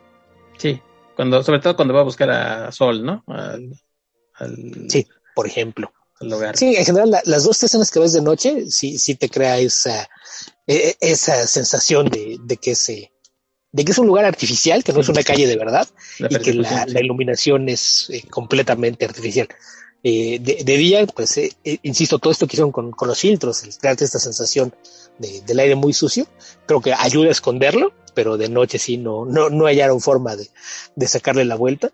Pero en, en términos generales me parece que, que es de las películas que, que no envejece tan mal, sobre todo por el tema de que no tiene tantas cosas que requieran efectos especiales, ¿no? Sí. Más allá de repente de, de que las coreografías de pelea pues, sí también se ven un poquito tiesas, pero pues esa es otra parte que, que en el cine ha avanzado mucho. Creo que ahí, ahí, ahí ayuda mucho la globalización, ¿no? Porque cuando tú ves eh, secuencias de pelea en, en el cine de, de Hollywood en, en los 70 y ves lo que estaban haciendo en ese mismo entonces en el cine asiático, pues creo que sí había una diferencia de, de cómo se, se trabajaba y son cosas que poco a poco se fueron incorporando y se ha retroalimentado, ¿no? Cosas que hacían mejor en Hollywood ya las, las incorporaron al, al cine que se hace en distintas partes de Asia y Ujú. muchas cosas salidas de, del cine de Hong Kong o, o- o de Bollywood se han incorporado técnicas de eso a, a cómo se trabaja en, en Estados Unidos, además de que de repente pues se, se expresaron más muchas, muchas otras disciplinas, ¿no? Los dobles de acción pues ya no nada más es, es gente ruda y, y acrobática, sino que muchas veces es gente que sí tiene preparación de haber estudiado artes marciales, distintos estilos Sí. de pelea y, y practican varios deportes y, y se vino el, vi- con el surgimiento del parkour, cambió mucho cómo se hacen las cosas físicamente. O sea, eh, si, si lo ves como protagonista, ves a, a Thorne haciendo ahí malabares en los, en las pasarelas de las escaleras y dices, oye, qué torpe se mueve este tipo. Sí. Pero, pero sí, la- la- son, son cosas naturales con el paso de los años, que sí, sí hay muchas cosas en hacer una evolución de cómo hacer las cosas, pero en general creo que el, el hecho de que sea una historia bastante contenida y que el mundo no te presente cambios tan radicales es algo que le permite que no se sienta como que envejeció de una manera tan notoria para, para tratarse de una producción de hace 50 años. Sí, hacia el final de la película, una vez que Thorne descubre de qué está hecho el Soylent, pues hay una persecución porque se lo, se- lo ven que, se infiltró. Este, y es ahí donde, por ejemplo, allá al final a mí me daba risa que se mete la iglesia esta sobresaturada eh, pues de indigentes y, y demás. Este, hay como unas literas entonces se andan empujando. A mí la verdad a mí sí me dio mucha risa esa escena. Este, no perdió el dramatismo de la lucha y salen volando todos. Sí. No, y aparte hay, hay dos o tres que gritan antes de que alguien caiga encima. Sí. Es, un poquito absurda la, Sí, la sí, escena. sí. Y volvemos a lo mismo, ¿no? Están todos amontonados allá adentro y lo vemos que él, él llega a la iglesia en este caso por la puerta de atrás y atraviesa lo que parece ser un, un cementerio en la parte de atrás de la iglesia, que pues tiene pastito y hay mucho espacio entre las tomas. Es ok, si tiene aquí espacio, el aire libre, entre el pasto que debe estar fresco, ¿qué hacen todos amontonados allá adentro? Sí, pues, esta- es esta idea del techo, ¿no? Porque pues, sí. Oye, denles unas hamacas y ahí se cuesten.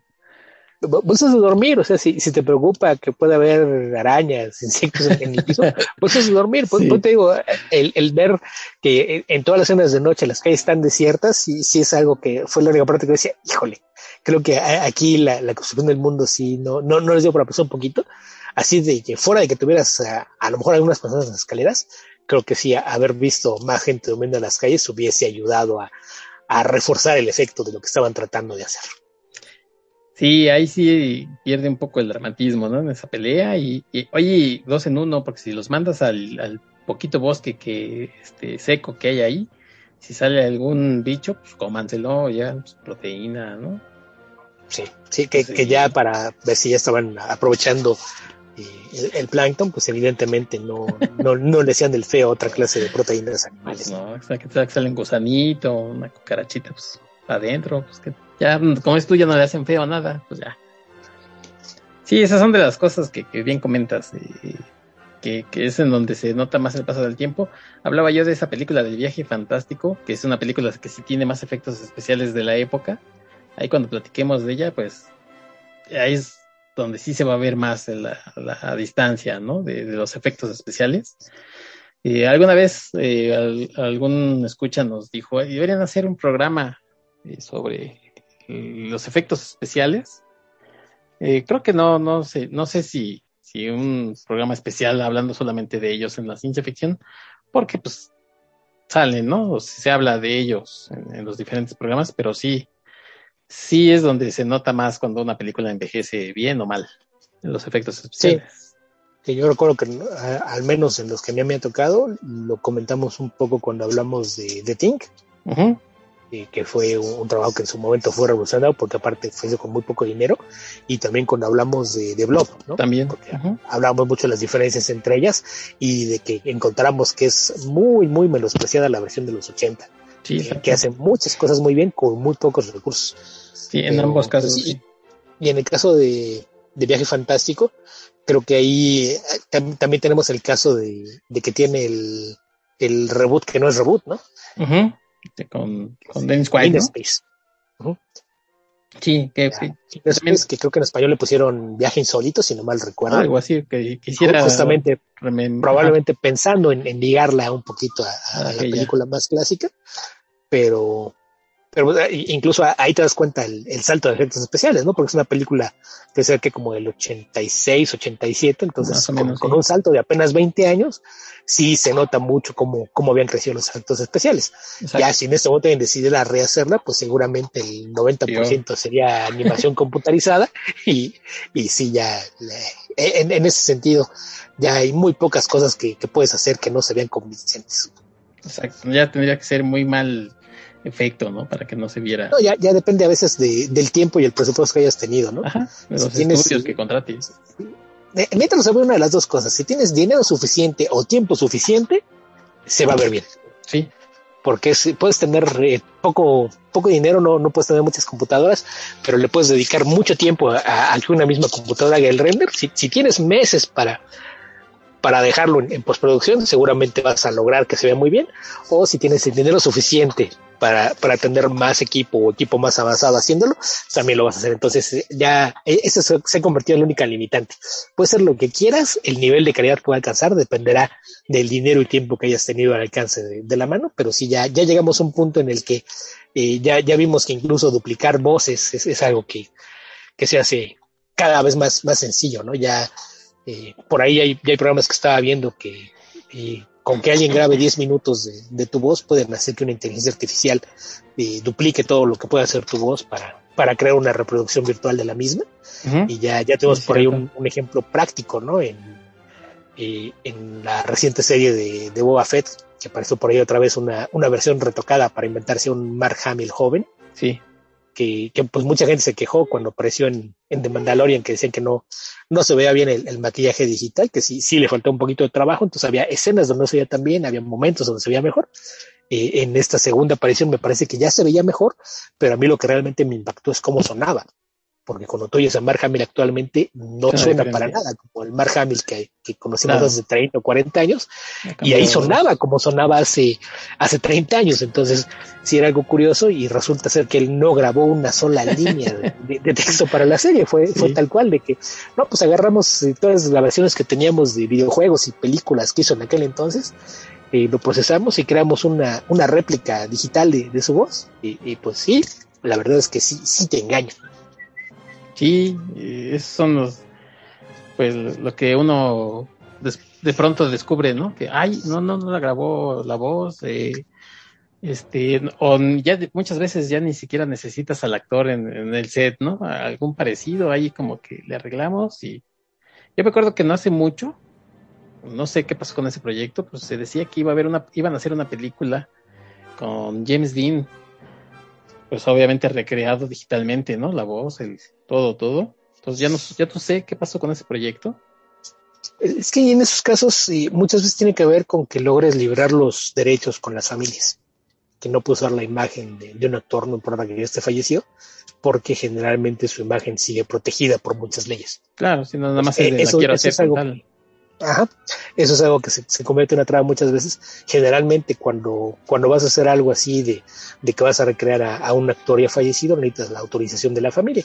Volviendo en, casos que, que, ya hemos visto, pues lo vimos eh, con, con Carrie Fisher, que pues eh, su hija estaba trabajando en la película, entonces cuando se requirió hacer una reconstrucción digital para usar en escenas que ya no pudo filmar, pues se fue con, con, la autorización de la familia y dentro de la franquicia Star Wars también está el caso de, de lo que hicieron para suplir a Peter Cushing, que tuvieron a, a otro actor británico haciendo el, el, toda la actuación en el set y después le, le, aplicaron maquillaje digital para que se viera como él.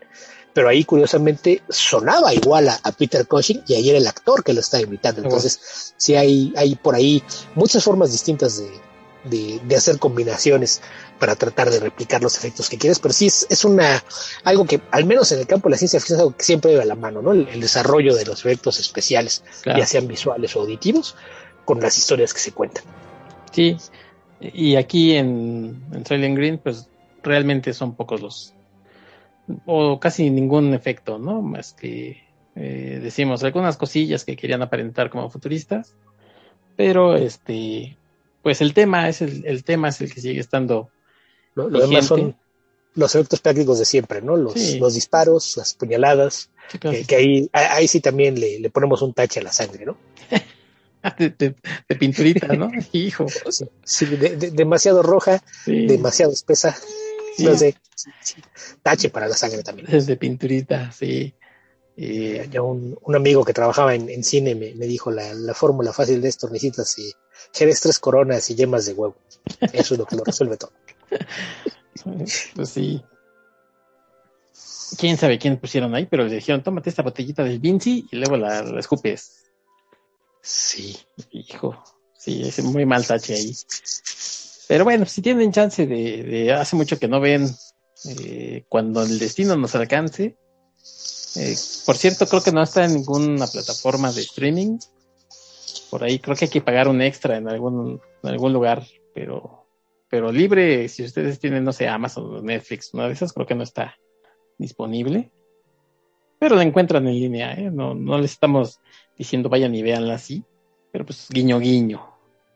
Mira, en este caso, cuando no tienes una alternativa legal de cómo verla, pues ahí, ahí, sí, ni cómo ayudarlo, ¿no? Generalmente aquí les decimos, si la, encuentras legal aquí, la puedes comprar aquí o la puedes ver acá, pero cuando no, no te dejan de otra, pues sí, sí se convierte en un problema, que aparte es un, un tema que hay por ahí ya, ya gente que está preocupada al respecto, ¿no? Porque con muchas películas que, que no existe el interés por, por preservarlas, no hay copias en, los acervos de, de, ninguna plataforma o canal de televisión o que estén en alguna filmoteca, hay películas que eh, justamente la, la, falta de uso ya está provocando que empiecen a sufrir daños físicos y es muy probable que en los próximos años haya, haya películas que se pierdan para siempre. Ah, caray. Pues mira, en este caso no está libre, tendrías que pagar 40 pesos aparentemente en Microsoft 50 en Apple TV, 50 en Amazon para su renta y 60 en Google Play. Ya si la quieren comprar, pues les sale un poquito más cara en, en las diferentes plataformas estas que les mencioné. Pero bueno, pues la verdad es que si ya estás pagando y aparte tienes que pagar, pues se complica, ¿no? Sí, sí ahí sí ya pierde un poquito el, el atractivo. Sí, y esto que mencionabas de las películas, pues sí es una lástima, la verdad que, que, que además películas que a veces uno quiere ver eh, legalmente y que si no encuentras en, en, ningún servicio de estos de streaming que, que, dices, bueno, pues oye, es de Warner, ¿no? De, de Fox, de clásicas y pues no están. Sí, que en, en realidad y hay muy pocas películas viejas en los catálogos. Creo que de los servicios que hay disponibles por acá, el que tiene más películas viejas es HBO Max, uh -huh. pero yo acabo de descubrir que las, las tienen en dotación. O sea, no, no es que estén siempre ahí, sino que están y, y, de repente tú algo que pusiste en tu lista regresa a los dos meses y ya no está. Ya no está. Sí. Y, y, raro, y de repente ¿no? va a hacer una búsqueda en línea y, y pues resulta que, que, sí, de repente, según ellos, sí, sí tienen listas de, de lo que entra y sale del catálogo cada cierto tiempo, pero pues nunca te avisan. Y aparte, como, como son películas viejas, ni siquiera es como, como si te aparecieran en, en el catálogo, ¿no? Ahora sí que es hasta que lo, la buscas o, o te la encuentras por accidente cuando metiste algo más en el buscador, es, es uh -huh. cuando te enteras que están. Y yo creo que es un tema en el que sí sería interesante que, que se preocuparan por tener alguna sección de, de clásicos del cine, de, ah, pues miren, te- tenemos películas de, de décadas atrás aquí en, en el sistema por si les quieren echar un ojo, porque de repente creo que sí hay, sí hay películas que valdría la pena que, nuevas generaciones les echaran un ojo. Y, y si es complicado a veces, o nos da flojera usar el buscador, que a veces algunos son no tan accesibles, pues estos mismos servicios, a lo mejor un mes en en el año, este, cuando tú lo pongas, decir el mes del, del cine clásico, ¿no? Por decir algo. Y entonces que te encuentres ese catálogo disponible eh, a- en, en acceso directo, no que lo estés buscando, sino que digan, es el mes del cine clásico y tenemos estas películas. Porque hay unas que sí más complicadas.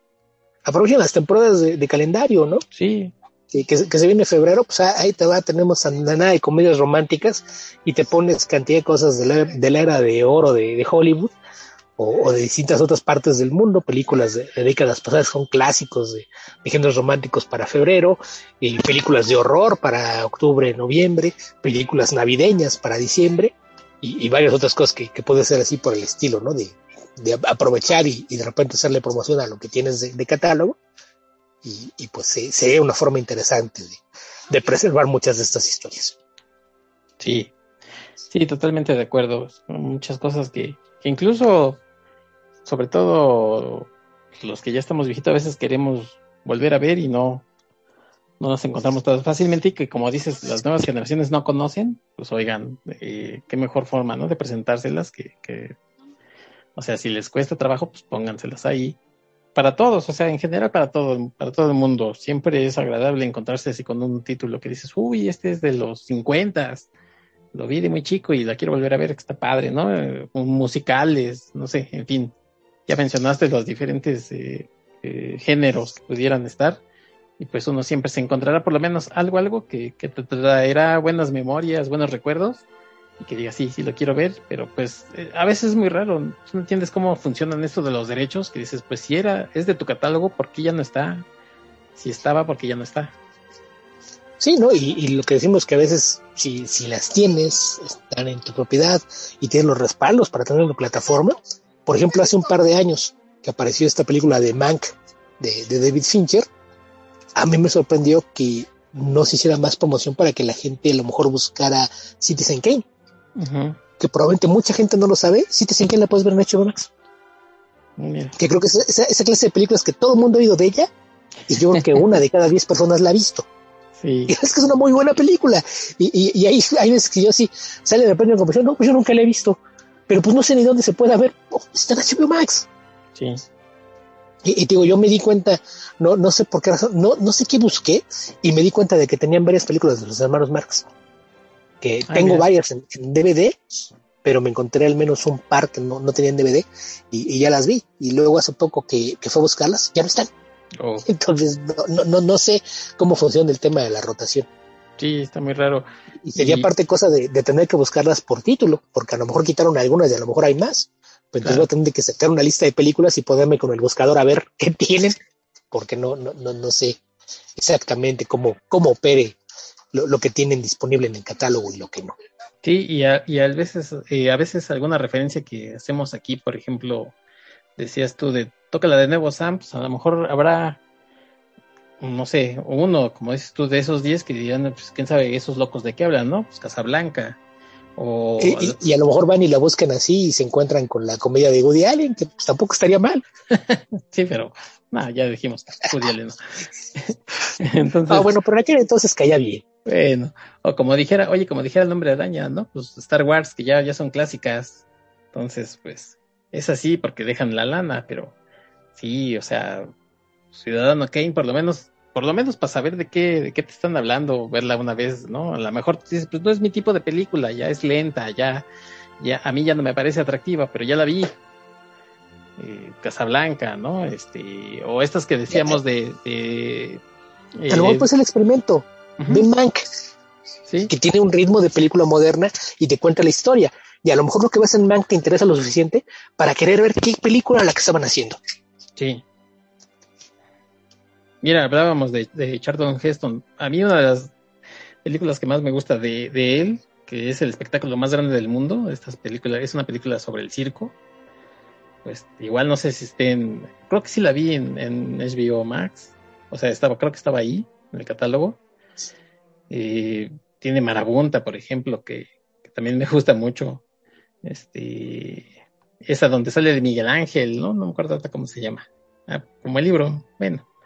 En fin, pero son de esas que ya son clásicos, son películas de, por lo menos del 60 para atrás, o de los 50, ¿no? Entonces, todas esas películas que, que a lo mejor alguna vez habría que verlas para ver cómo se hacía ese cine y que no, no es tan fácil de encontrar desgraciadamente. Y ahorita que dije los hermanos Marx, se me ocurrió que, y si lo busco así, ya fui a hacer una búsqueda de, busqué nada más como Marx uh -huh. en HBO Max y me encontré con que todavía hay una, una, una noche en la ópera. Qué caray. Así es de que si, si nunca la han visto, han oído hablar de los hermanos Max y no saben de qué se trata, se echen un vistazo. HBO Max ahí está A Night at the Opera o Una Noche en la Ópera. Y, y ah. seguramente, a, a, a, lo mejor van a, a ver a, a Groucho y van a decir, ah, de eso es el disfraz. sí. Oye, por lo menos no le pusiste Marx y no, no te explotó allí de, no, eso es comunismo. Si te llegó alguien por ti, Beto. Me preocupaba más que me fueran a aparecer conciertos de Richard Marx, pero no. Ah, bueno. no, sí. no fue así. Eso sí. Eh, no, pues en fin, ya eh, nos fuimos por otro lado, pero pues, también bastante interesante. Al igual que, que Soylent Green, que sigue siendo una película bastante interesante, yo les recomiendo que si tienen chance, pues tienen acceso al libro y acceso a la película, vuelvan a, a ver la película, lean el libro y, y bueno, pues pensemos, ¿no? ¿Qué, qué, qué, qué estamos haciendo en este mundo? Si, si vamos a hacer algo por él o ya de plano lo dejé, porque además creo yo, como reflexión final por mi parte, Beto, el mundo va a seguir, aunque hagamos o no hagamos algo, el mundo va a seguir durante mucho tiempo y somos nosotros los que, por nuestras acciones o falta de ellas, son los que estamos sufriendo.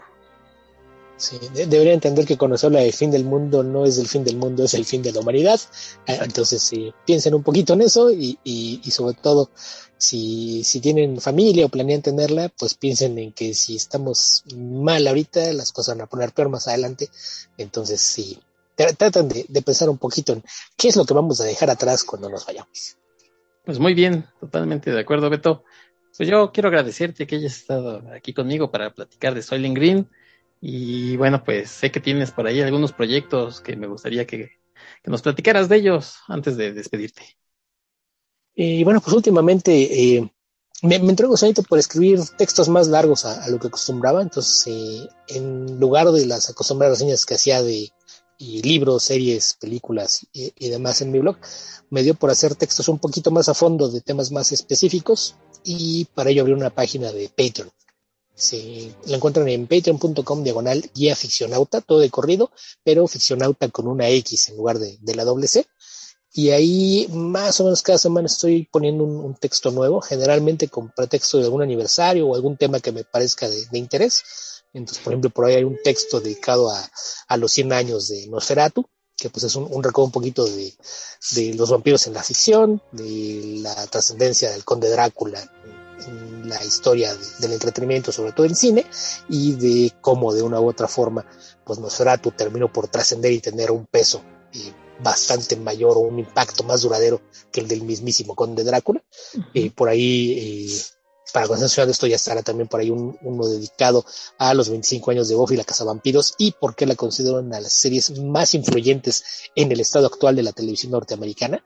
Yo diría que de un impacto posiblemente comparable al de Los Sopranos. Eh, por ahí algunos artículos. Eh, yo cuando empecé a traducir cómics hace 20 años aproximadamente, y además de traducir cómics, escribía artículos eh, que lidiaban con algunos de los temas a los que se referencia en, los cómics que traducía y me dio por hacer versiones extendidas de esos mismos temas. Entonces, por ahí, eh, uno de los cómics que traducí era Planetary, que en su primer número, pues, tiene ahí una alusión a, a héroes pulp y superhéroes. Entonces, ahí escribí un texto bastante extenso sobre la, la, relación que existe entre los héroes de pulp y los superhéroes. Eh, el segundo número era eh, sobre una isla llena de, de, los cadáveres de monstruos gigantes. Entonces, eh, ahí también me lancé con un texto bastante largo sobre la historia de los Kaiju o estos monstruos del cine japonés y el impacto que han tenido en, el cine y el entretenimiento en general. Y cositas por el estilo, entonces ahorita ya hay por ahí como una docena de, textos dedicados eh, a, los mismos temas que, todo el mundo sabe que me interesa, que son cómics, series de televisión, películas, sobre todo de ciencia ficción, fantasía, horror, y crimen, eh, acción y, demás.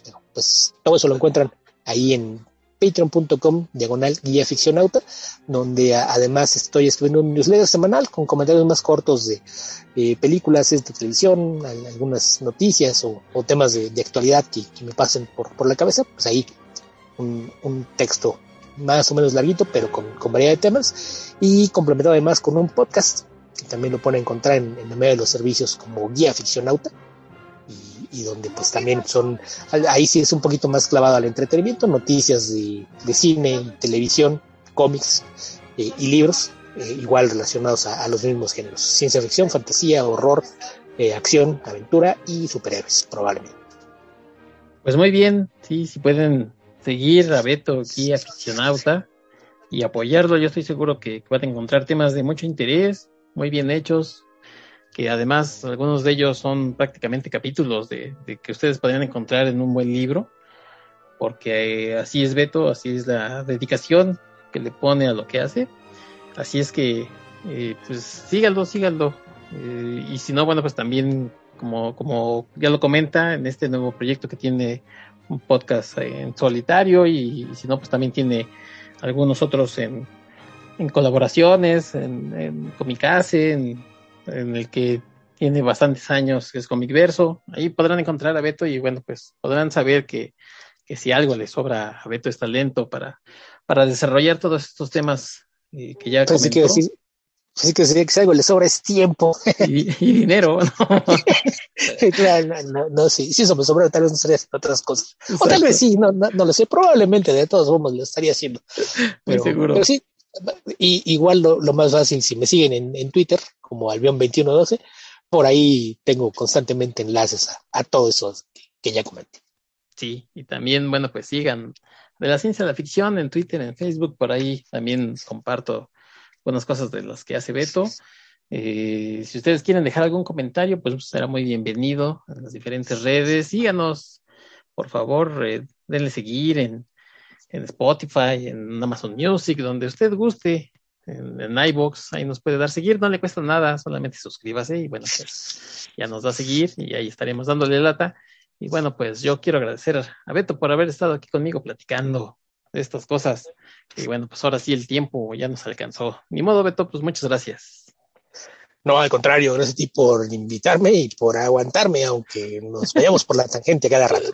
Eso es lo más, la verdad es que a veces eso es lo que nos da gusto y vida, ¿no? Estar platicando. nada, si nos centráramos nada más sobre el tema, pues a veces no sería tan interesante. Y bueno, pues también a ustedes muchas gracias por habernos escuchado. Espero que les haya gustado este episodio.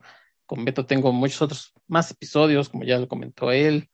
Entonces, eh, si le buscan, bueno, pues ahí tenemos ya varios episodios juntos, Beto y yo y con algunos otros colaboradores. Estoy seguro que encontrarán algún tema que les gustará, alguna película que dirán, uy, de esta hace mucho que no sabía nada, y muchos otros que haremos en el futuro.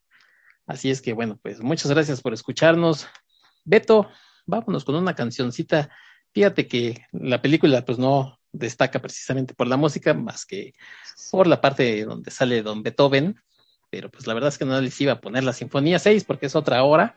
Así es que sí, me fui por una un poquitito más corta, eh, que chequé que estaba saliendo en ese año de 1973. Y pues de la banda que lidera Steve Tyler, Aerosmith, salía Dream On. No sé si te gusta esta rodita. Sí, sí, sin duda. Es una de mis favoritas de esa banda. Bueno, pues entonces quédense escuchando Dream On de Aerosmith. Y nosotros nos despedimos. Muchas gracias, Beto. Hasta la próxima.